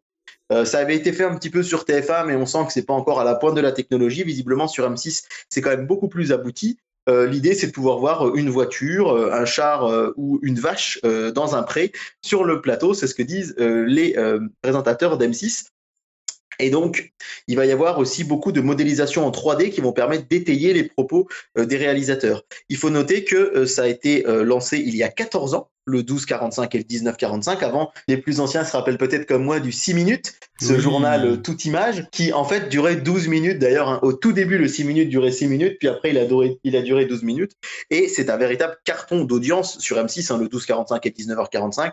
Ça marche très très bien parce que l'info est assez dynamique. Ça a été les premiers à parler notamment euh, de la chasse aux fake news, à donner des infos venues d'Internet. C'est un JT complet, pas très long, mais encore une fois très dynamique et c'est surtout surtout le JT qui fait, on va dire, le JT le plus jeune, avec la, regardé par la population la plus jeune. La moyenne des téléspectateurs du 12-45 et du 19-45, c'est 47 ans, alors que le 20h de TF1, c'est 57 ans, Ah et celui de France 2, 63 ans, Ah en moyenne. Donc euh, là, ils font vraiment peau neuve, donc c'est chouette. Et à noter euh, l'arrivée euh, du Joker de Nathalie Renou, Enfanet Minte, qui va euh, présenter dorénavant une euh, chronique, on va dire un petit peu feel good, euh, une, chronique avec des informations, comment dirais-je, des informations positives et avec une partie proximité. Donc euh, l'idée c'est pas faire euh, du journal des bonnes nouvelles comme le dit euh, la journaliste, mais effectivement de mettre en lumière des initiatives positives qui font avancer les choses plutôt que d'avoir une information et des actualités toujours un peu moroses. Donc moi personnellement c'est vrai que j'y suis venu de plus en plus à ces JT d'M6 parce que bah, déjà l'horaire me correspond bien au moment où je mange, donc c'est sympa de regarder ça en mangeant. Et puis euh, ça finit pas trop tard, je peux me lancer un film pas trop tard après ou regarder scène de ménage ou d'autres choses. Bah, j'ai hâte de voir ce nouveau plateau parce qu'encore une fois, j'insiste sur ce que je vous disais au tout début de chronique, ce qui est très original, c'est de le lancer comme ça en plein mois d'avril, juste avant les, enfin, juste avant les vacances. L'été n'est pas encore tout à fait là, mais presque. Là où toutes les autres chaînes traditionnelles le font en septembre. Mais encore une fois, ça c'est bien la marque d'M6 de complètement modifier ce qui était fait auparavant. C'est vrai que ça, moi, ça m'intéresse aussi parce que c'est vrai qu'M6, le peu de fois je regarde le journal télévisé de façon fixe, c'est sur M6. Parce que c'est vrai que, bon, après, euh, on, on remarque vite que tous les journaux ont leur propre thématique et leur propre façon de faire. hein. Finalement, on a l'impression qu'un journal Ouais. télévisé, euh, bon, bah, c'est un journal télévisé, que ce soit sur TF1, France 2 ou M6, mais quand on s'y intéresse un petit peu, c'est vrai que euh, le, le- le niveau d'information est différent, le timing des informations, les images diffusées, il y a plein plein de choses qui changent. Et euh, c'est vrai qu'M6, c'est celui quand même qui me, comme toi, qui me correspond le mieux au niveau des horaires, au niveau du, du rythme de, des informations et puis des images montrées. Donc, euh, ouais, c'est vrai que je suis, je suis hyper, euh, hyper intéressé. Puis c'est le, JT des chaînes, c'est quand même leur marque de fabrique. C'est-à-dire que c'est quand même une vitrine, hein, et euh, donc s'ils se loupent au niveau du générique ou de la présentation de leur JT, ils peuvent vite perdre de l'audience sur d'autres programmes parce que euh, Ouais. parce que les gens sont un peu dégoûtés. Donc c'est vrai que ça peut être euh, c'est c'est un c'est un pari assez assez intéressant. Quoi. Ouais, tout à fait. Donc, à voir ce que ça va donner en termes d'audience. Ça devrait pas beaucoup modifier les choses, mais quand même, en termes d'image, c'est vrai que j'ai hâte de voir ce que ça va donner à l'écran la semaine prochaine. Euh, on change complètement de sujet et on va parler de Dex Superstar dans des programmes où on ne les attend pas. Quel programme, mon cher Oui, David alors c'est- aussi euh, le magazine Télé Loisirs qui a sorti ces infos que j'ai trouvées super intéressantes et que je voulais partager avec vous. C'est des choses euh, qu'on n'a forcément pas l'habitude de voir ou d'entendre.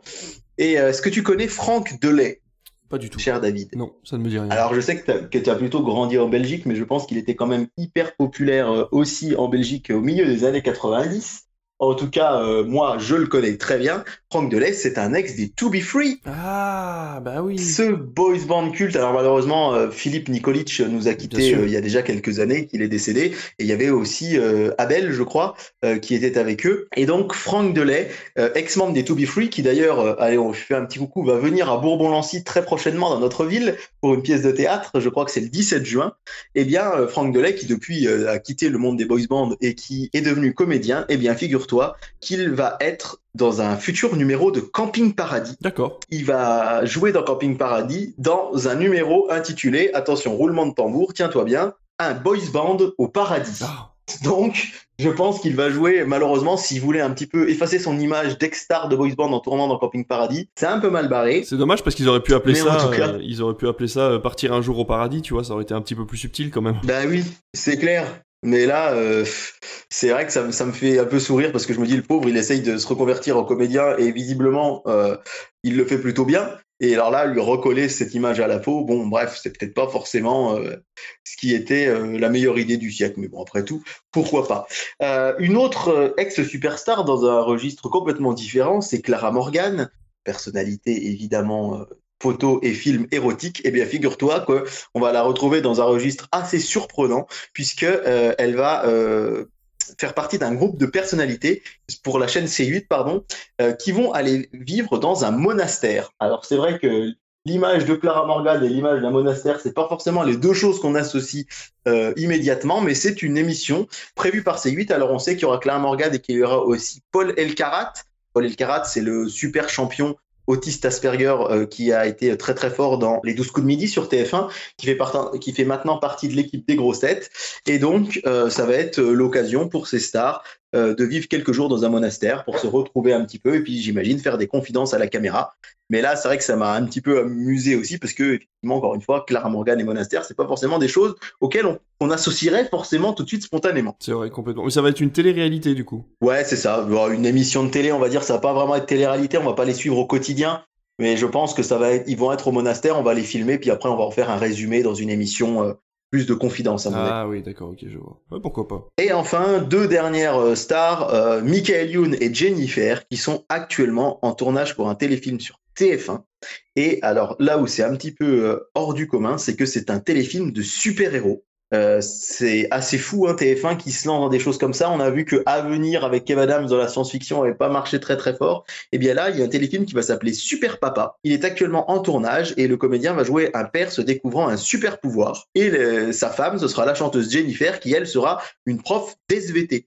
Donc euh, voilà, c'est les trois petites brèves dont je voulais vous parler qui viennent donc encore une fois de Télé Loisirs. Hein. Franck Delay dans euh, Un Boys Band au paradis, Clara Morgan au monastère et Michael Youn en super-héros. C'est des stars qu'on ne voit pas, qu'on n'a pas l'habitude de voir dans ces registres, mais tout ça devrait arriver dans quelques mois sur nos grandes chaînes. Bah écoute, ça nous fait encore déjà des programmes à débriefer quand on quand ça sortira. Ça pourrait être intéressant de de voir un petit peu ce que ça donne au niveau des audiences parce que ça peut être, enfin c'est que des programmes un peu. Bah après Camping Paradis pas trop, mais euh, Clara Morgan dans un monastère et Michael Youn et Jennifer dans une série un petit peu fantastique, euh, pourquoi pas quoi. ah bah c'est clair. À essayer de débriefer, ça peut être sympa.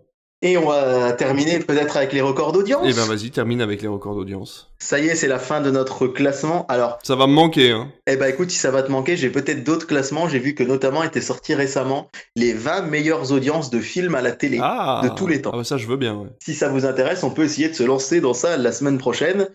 Euh, je crois qu'on s'était arrêté à la chaîne L'équipe avec le Ballon d'Or la dernière fois ou est-ce qu'on avait parlé de Sister? Non, c'était arrêté à l'équipe, il me semble. Hein. Si je te dis La Belle et le Clochard sur Sister. Ah si, on avait fait Sister. On avait fait Sister, ouais. Il me semble bien, donc on va passer à RMC Story qui a fait son record d'audience avec du foot, puisque je vous le rappelle que la finale de la Ligue des Champions, on en a déjà parlé, c'est une finale qui est obligatoirement diffusée en clair. Actuellement, c'est Canal+, qui a le droit de la Ligue des Champions. Certes, il co-diffuse la finale, mais ils n'ont pas le droit d'avoir l'exclusivité des droits. Et ça, c'est assez chouette. C'est un petit peu une exclusive, c'est une loi française qui est assez chouette, je trouve, c'est qu'il y a des grands événements comme Roland Garros, comme le Grand Prix de France de Formule 1, même si malheureusement pour l'instant il n'y en a plus, comme la finale de la Ligue des Champions, comme les matchs de l'équipe de France masculine, etc., ou le Tour de France. Il y a des événements qui sont obligatoirement en clair. Le ministère oblige les chaînes de télé à les diffuser gratuitement. Donc la finale de la Ligue des Champions, même si toute la compétition est sur Canal+, ou avant sur RMC Sport, eh bien, ces chaînes-là sont obligées de vendre ou alors de céder à leur petite sœur. Ça a été le cas euh, souvent avec Canal Plus et C8 par exemple. Sont obligés de céder la finale de la Ligue des Champions à une chaîne gratuite. Et quand c'était RMC qui avait les droits, RMC Sport, eh bien ils avaient donné la finale une fois à RMC Story. Il y a même une ah, fois où c'est BFM TV qui avait diffusé la finale, puisque BFM c'est une chaîne du groupe RMC. D'accord. Et donc euh, RMC Story, son record, c'est très récent, c'est en 2021, avec 2 400 000 téléspectateurs pour la finale de Ligue des Champions Manchester City-Chelsea. Ah Alors, RMC Story, c'est vrai que c'est une chaîne qui ne passe plus du tout de cinéma, contrairement à ce qui était fait auparavant sur, sur euh, numéro 23, comme s'appelait la chaîne. Donc, on vous parle très rarement des audiences, mais c'est plutôt dans la moyenne TNT. On est sur du 500 000, 600 000, 700 000.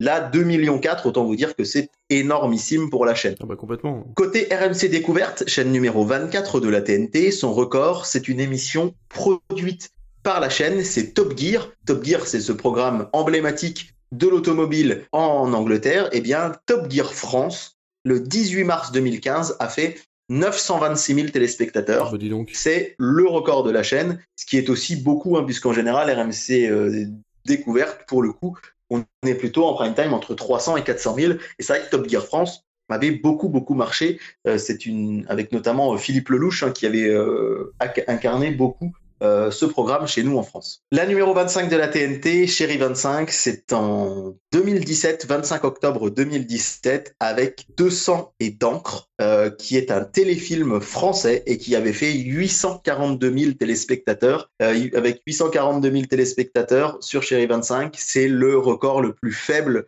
de tous ceux que je vous ai cités depuis que l'on égrène tout ça. C'est vrai. Avec 926 000 Top Gear France et 990 euh, 000 incontrôlables sur ces stars. sont les autres, on va dire, euh, records bas, mais c'est vraiment le plus bas, c'est sur Chéri 25. À noter que France Info n'a pas donné son record d'audience de tous les temps, donc on va s'arrêter à LCI. C'est euh, le record sans doute l'un des plus récents, même si le plus récent c'est le numéro 1 de TF1 qui avait lieu en décembre 2022 pour Argentine-France. Eh bien, c'est le face-à-face. C'était un débat en mars 2022 pour la présidentielle entre Éric Zemmour et Valérie Pécresse, la chaîne numéro 26 de la TNT avait fait 1 100 000 téléspectateurs. Là aussi, c'était dans. C'est fou. Voilà pour la fin de ce top. Et puis, bah, donc voilà, pourquoi pas euh, d'autres tops dans les semaines à venir, si ça vous a plu et si ça t'a plu surtout. Ah bah, complètement, moi j'adore. En tout cas, moi je suis bien partant. Ah ouais, carrément, franchement, c'est trop chouette. Enfin, ça, ça permet d'analyser vraiment euh, l'état de la télévision. Et c'est quand même marrant de voir la, la, la, différence que tu peux avoir entre deux chaînes. Enfin, tu là, tu viens de citer Chéri 25 qui en ce moment est en train de pas de grimper, mais de passer devant Énergie 12 et qui finalement n'a jamais atteint le million de toute son histoire, quoi. Ouais, c'est ça, c'est ça. Je trouve ça vraiment très intéressant moi aussi. Et eh ben écoute, Chéri 25 va-t-il dépasser le million dans les semaines à venir? Tu vas nous donner le programme des chaînes qui arrivent. On va commencer par le samedi 15 avril. Je vous l'ai dit, hein, plus de cinéma sur Sister puisque c'est euh, l'émission euh, Les Rois du Rangement qui revient euh, tous les samedis soir, mais quand même du cinéma sur le groupe M6, puisque euh, la casse film va glisser du côté de Gulli. Euh, sur la chaîne numéro 18, hein. on vous rappelle que Gulli Prime, ils veulent faire, comment dirais-je, des programmes familiaux et pas uniquement pour enfants en prime time, qui est euh, quand même plutôt une, une bonne nouvelle. Et euh, je dois dire que c'est un vrai coup de cœur que pour moi le film de samedi soir. On va scruter les audiences hein, pour voir ce que ça donne. Et ce film, c'est Zombilenium. Ah, je sais pas si tu l'as vu. Non, je l'ai pas vu. Alors j'ai essayé de lire la BD, mais j'ai eu un peu de mal à accrocher. Mais j'ai très hâte de voir le film d'animation euh, parce que vraiment ça me, ça me tentait bien quand il est sorti au cinéma. Alors effectivement, moi je l'ai pas vu en salle non plus. On l'avait pas passé d'ailleurs euh, chez nous, mais je l'avais vu sur Canal à l'époque. Et ça avait été une très bonne surprise. L'animation est super chouette.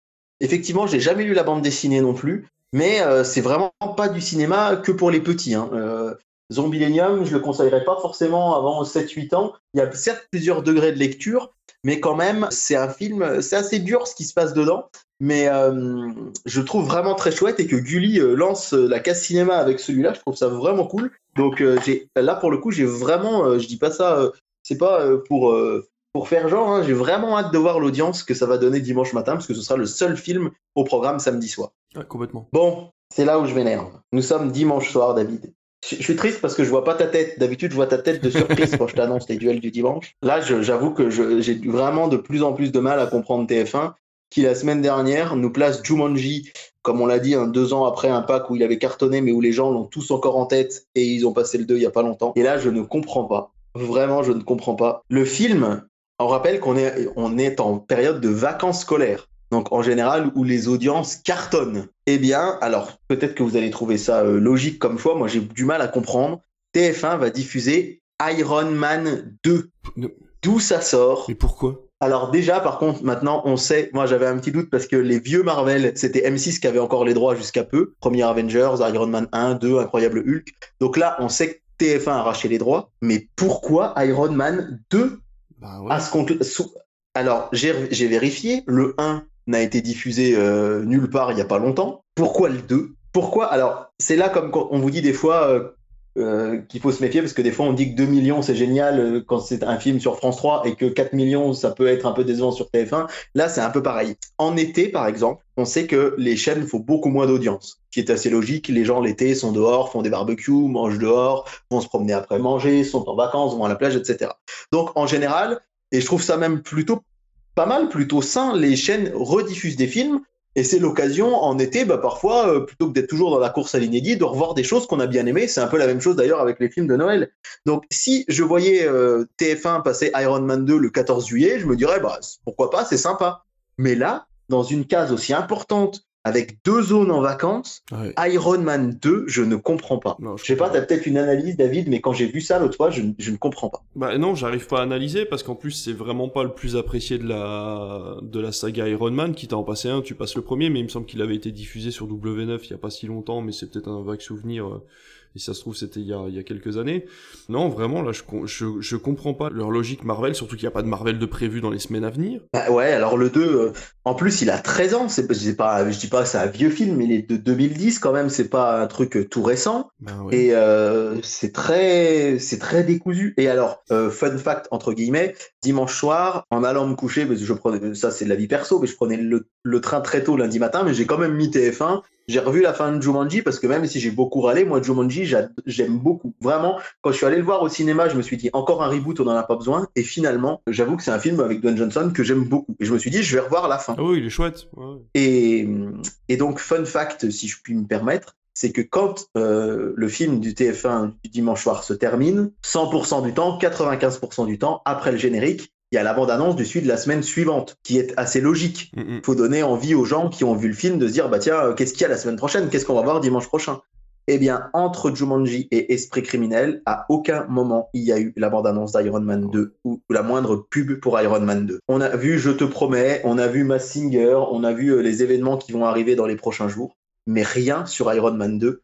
C'est assez, ça veut, pour moi, ça veut en dire long quand même. Hein c'est euh, on a presque l'impression je sais pas qu'ils assument enfin, c'est très bizarre. C'est très très bizarre. Moi je ne comprends pas d'où sort cet Iron Man 2 et puis en plus enfin c'est vraiment la la, la, la, case cinéma de, de, TF1 là depuis quelques semaines est assez particulière parce que ils passent du direct au VOD euh, ils ont passé Wonder Woman 84 bon qui était la suite de Wonder Woman mais qui pareil n'était pas sorti au cinéma. Ils passent un film inconnu euh, il y, a, y a deux semaines voilà bon qui était apparemment très bien qui a fait qui a fait ses, ses, ses audiences et tout donc c'est c'est chouette pour eux mais c'est vrai que euh, on avait vu euh, bah, Ant-Man and the Wasp et Ant-Man qui avait pas fait des chiffres extraordinaires parce qu'ils l'avaient diffusé pendant le confinement.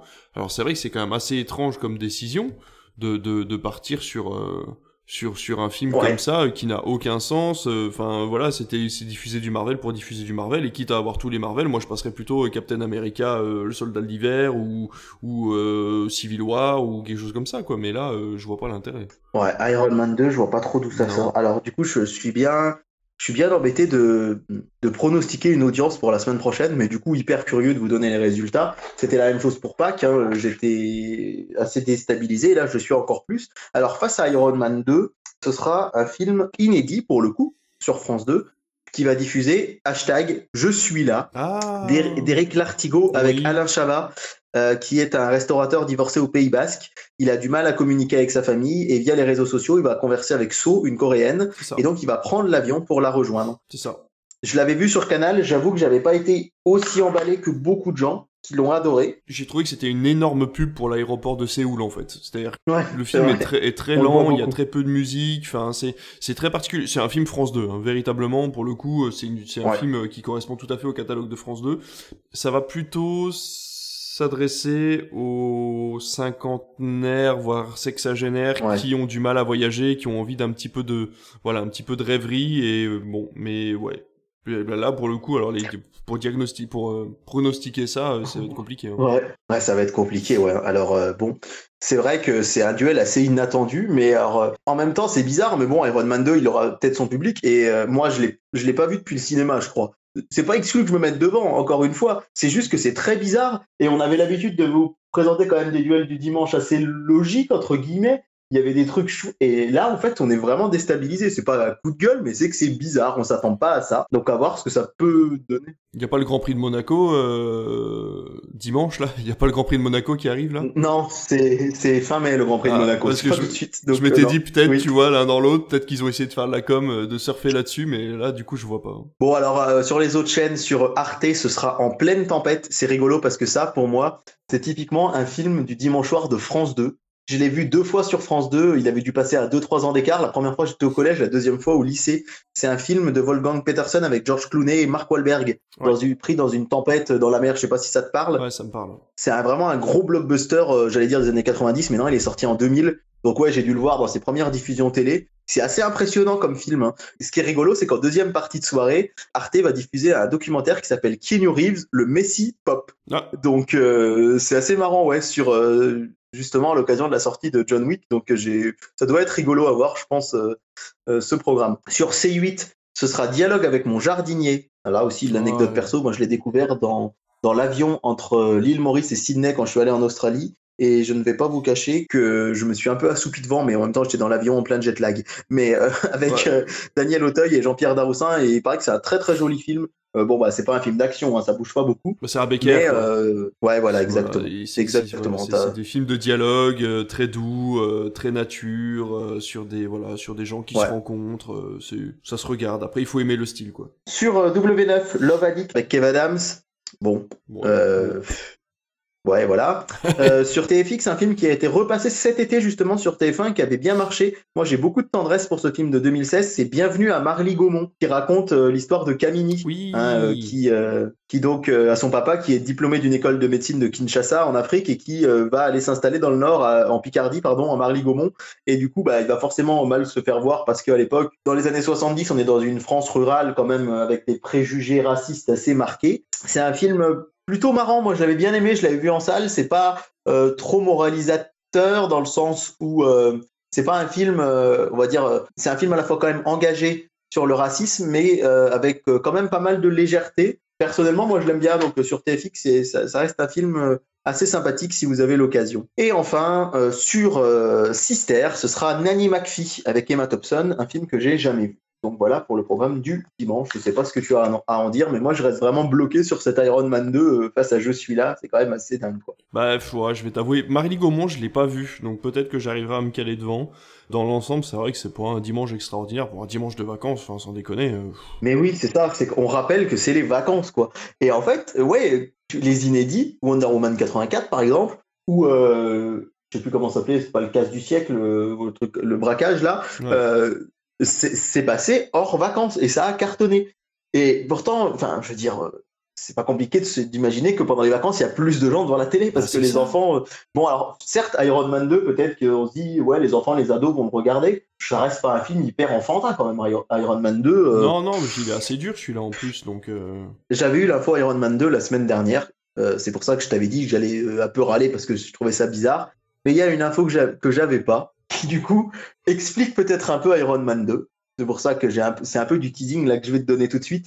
Mais en même temps que je trouve aussi super chelou. Lundi 17 avril, alors rien à voir avec Iron Man, sur France 3, vous avez l'habitude maintenant de la classe cinéma sur France 3, c'est Pièce montée euh, de 2010 avec Clémence Poésy, Jé- Jérémy Régnier, Julie Depardieu et Jean-Pierre Mariel. Euh, c'est un film de mariage, un peu comme Mariage justement. hum, hum, hum. Euh, c'est bien un film sur France 3 pour là aussi, on va dire, euh, les seniors, peut-être plus. Il hein. n'y a rien de très euh, révolutionnaire là-dedans. Ouais, petit film. euh, enfin, petit film. Non, c'est sur France 3 quand même en, prime time. À titre personnel, on va dire que j'y crois pas énormément. Mais bon, je sais pas si ça te dit quelque chose, toi, pièce montée. C'est De vite fait, ouais. Euh, sur Arte, l'inspecteur Lavandin de Claude Chabrol. Euh, bon, on a l'habitude hein, des films euh, avec euh, notamment Jean Poiret et Jean-Claude Brialy, un film de 1986. Donc, on a l'habitude du cinéma de patrimoine le lundi soir sur Arte. W9, le flic de Beverly Hills 2. Bah, normal, il y a eu le 1 la semaine dernière. Ouais, oui. Et alors là, attention, TMC, Iron Man 3. Mais quoi? Oh là C'est pour ça que j'aurais bien aimé voir ta tête, en fait. Parce que quand j'ai lu ça, Oh là là, mais qu'est-ce qu'ils font C'est-à-dire que, bah, alors c'est la première fois de mémoire, enfin peut-être que ça a déjà eu lieu, que je vois le, le, le, le film sur TF1 et la suite le lendemain sur TMC. Du coup, bah, on peut se dire, Oh, t'imagines le bordel de ton programme c'est télé peut-être pas bête, parce que les gens qui ont vu le 2, ils vont peut-être vouloir voir le 3 le lendemain. Mais alors déjà, il faut rappeler que dans le, le MCU, Iron Man 3, il arrive pas après Iron Man 2 tout de suite. Il y a un petit film au milieu qui s'appelle Bah. Avengers, plus d'autres d'ailleurs, hein. donc c'est quand même important d'avoir vu. Et surtout, la chaîne Premium TF1, qui est la première chaîne d'Europe, en fait, met un film plus porteur le lendemain sur sa petite sœur le lundi Bah oui. soir. Qu'est-ce qu'ils font? C'est hyper bizarre quand Mais même. pourquoi ils ont pas passé Alors- Avengers dimanche Ça aurait été vachement plus intelligent. Bah carrément oui. Ou alors la semaine dernière, Iron Man 2 sur TF1 et Iron Man 3 sur TMC. Bah oui. Euh, pardon, euh, Oui, la semaine dernière, Iron Man oui, 2 c'est sur ça. TMC et euh, ouais, je me suis trompé. Et Iron Man 3 le dimanche, ouais. C'est ça. Et Iron Man 3 le dimanche. Ils auraient fait le 2 et le 3 le dimanche, parce que le 3 est quand même un peu plus porteur point de vue audience. Et si je peux me permettre, David, de, de spoiler un petit peu l'émission de la semaine prochaine, j'ai vu le film qui va passer le lundi 24 avril sur TMC. Oui, ça n'a rien à voir, je suis sûr. À ton avis, après Iron Man et Iron, après Iron Man 2, pardon, Iron Man 3, à ton avis, ça va être quoi? Je, je sais pas. Il y a pas d'Iron Man 4, hein. Non. Non, Eh ben. euh, ça- ça va être? Vas-y, j'ai envie que tu, tu- j'ai envie que tu testes. Non, mais ça va pas être un Marvel, c'est sûr, parce qu'ils sont tellement cons en ce moment que ça va être un truc à la con, je sais Eh pas. ben- Les Tortues Ninja de, de Michael ben, Bay. Eh ben non, ça va être un Marvel Iron Man 2, Iron Man 3, donc du coup lundi prochain, Man. Avengers Endgame. Oh, mais quoi Bah oh oui. là, mais putain. Pourquoi passer Infinity War avant mais putain, mais qu'est-ce qu'ils font Iron Man 2, Iron Man 3, Avengers 4. Qu'est-ce que c'est que ça Et franchement, alors si vous nous écoutez TF1, je suis sûr que non, mais si vous nous écoutez, Mais le, le, le directeur de la programmation casse cinéma de TF1, envoyez-nous un tweet. Faut, faut, faut nous DM là, faut qu'on comprenne, faut qu'on comprenne ce qui se passe. Vraiment, on a, on a hâte de discuter avec vous et je suis sûr que vous avez une bonne raison, hein. Mais nous, on n'arrive pas à oui, comprendre mais- laquelle en fait. Et donc du coup, euh, vraiment, ça fait un mois qu'on se pose des questions sur ce que vous foutez sur votre casse cinéma. Donc ça serait très sympathique à vous de nous envoyer un message pour qu'on discute ensemble comme on l'a fait avec Manuel Alduy pour pouvoir comprendre vos, vos, vos, vos raisons de, de ces cases cinéma entre TF1 et TMC. Parce que euh, Avengers Infinity War, pour le coup, et Endgame, là, ils se suivent vraiment, même s'il y a eu un film entre. Mais pourquoi passer Non, Endgame fou, tout seul. Alors, je me dis que c'est le, ce sera le, le dernier lundi des vacances, du coup, euh, où il y aura plus la zone, la nôtre, mais il y aura encore les Parisiens, la zone de Paris et les Toulousains. Donc, euh, j'imagine qu'ils ont voulu se dire, ouais, c'est un lundi de vacances, on met un gros Marvel.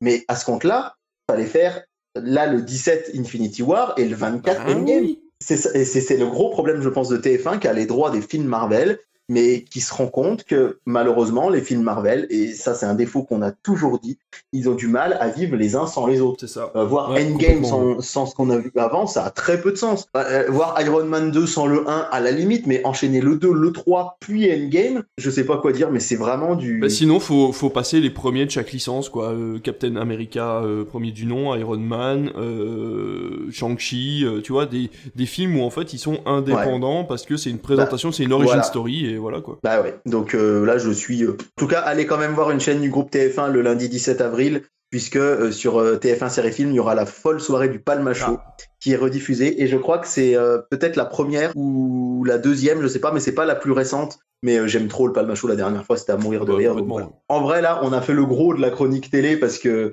je trouve que là, il y avait vraiment mille choses à dire là-dessus, c'est vraiment... ce micmac Marvel là, Ouais, euh, bref. bon.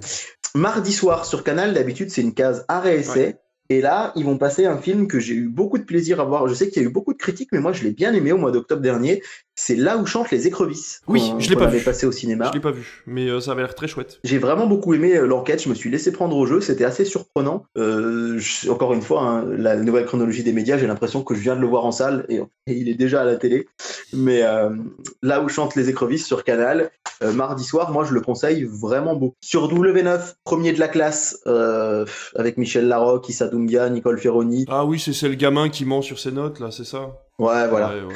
Et en face, eh ben, c'est rigolo parce qu'en face, c'est un film de Pâques. C'était Mon bébé. Euh, c'est sur C8. Mon bébé, il était passé pour Pâques 2021 sur France 2. Exact. Et donc, c'est- je dis un film de Pâques, ça n'a rien à voir avec ce qui se passe à Pâques, mais c'est rigolo parce qu'il était passé à Pâques la première fois il y a deux ans. Du coup, on voit que C8 a racheté les droits à France 2 de ce film. C'est un film de Lisa Asuelos. Je pense qu'il le diffuse parce que actuellement, euh, La Chambre des Merveilles, c'est ça? Je me trompe tout le temps dans le titre du film, est actuellement en salle. Euh, sur TFX, on continue euh, la saga Jurassic Park avec Le Monde Perdu. Là, pour le coup, TFX, chaîne du groupe TF1, mais qui a une certaine logique. hein. Il y a Jurassic Park, ben, la semaine prochaine, il y a le 2. Euh, c'est plutôt pas Voilà. mal. Sur Energy 12, un film que je n'ai jamais vu, c'est Real Steel de Oh, Sean trop Levy, bien. le réalisateur Trop, justement d'Iron Man 3 avec Hugh Jackman. Il est trop Donc je pense que je me mettrai devant. Je l'ai jamais vu. Bah tu vois, on, on en parlait en off des fameux one-shot que tentaient certains gros studios parfois et que ça c'était payant, et ben Real Steel c'était payant.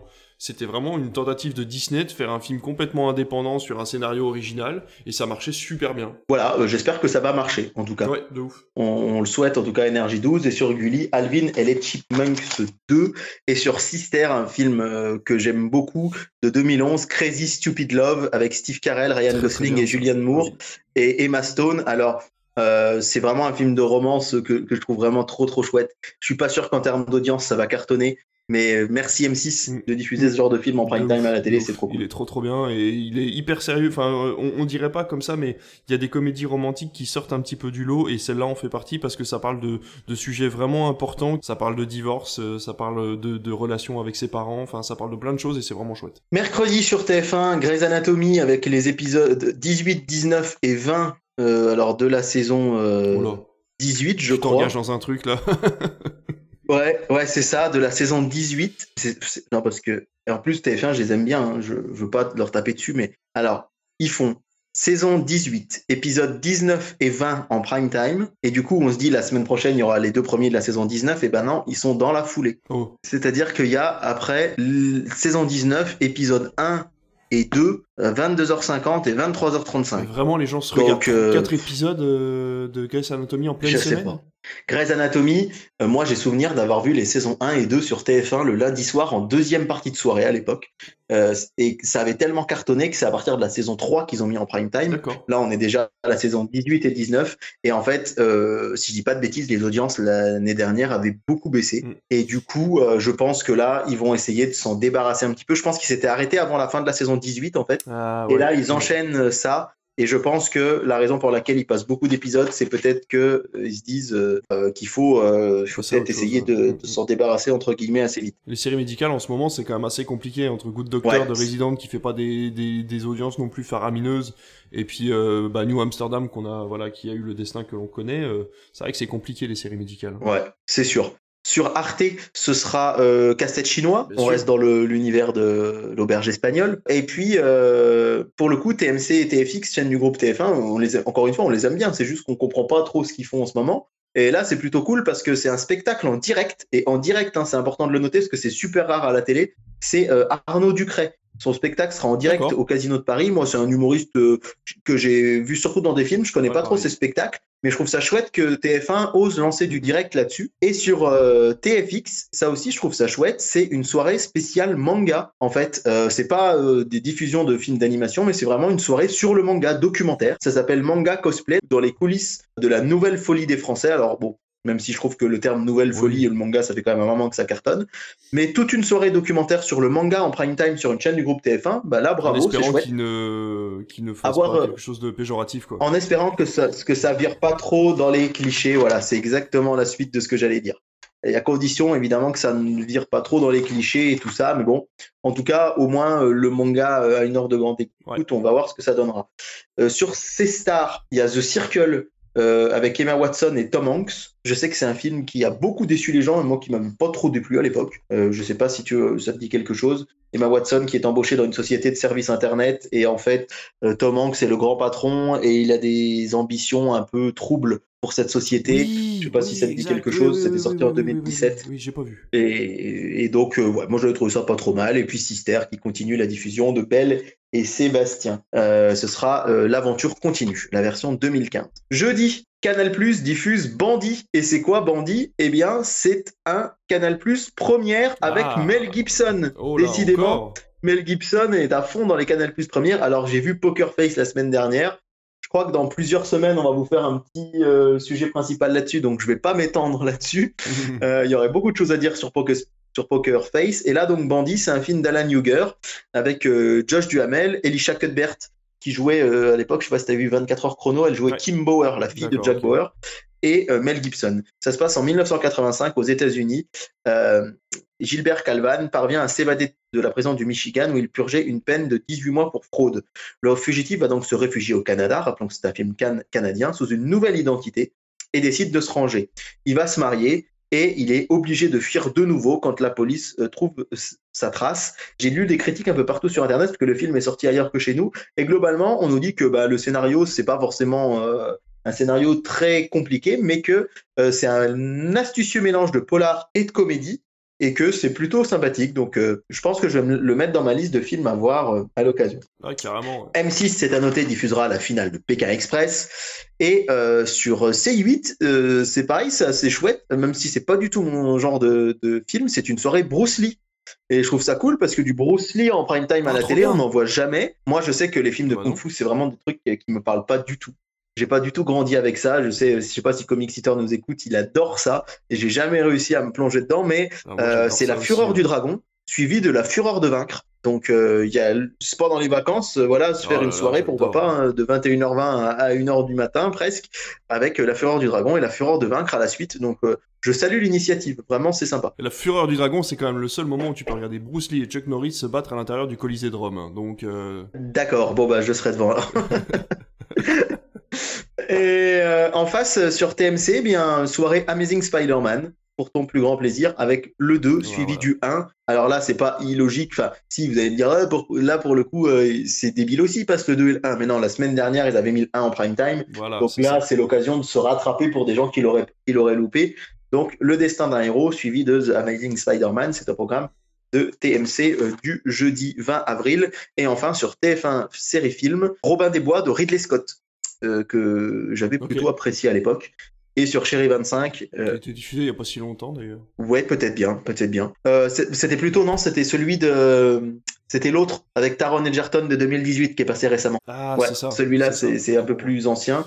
Et à noter que sur Canal Plus Cinéma, en inédit, euh, c'est Halloween Ends avec Jamie Lee Curtis. C'est rare que ce soit Canal Plus Cinéma qui est la primeur d'un film. Euh, non, en général, c'est Canal Plus qui le passe avant. Donc euh, voilà, à noter. Et puis aussi sur sur Chéri 25, on vous dit quand il y a du, du, cinéma à la télé, donc on continue, mais quand même, euh, Miss FBI divinement armée, c'est pas forcément de très bon goût Alexandra Bullock.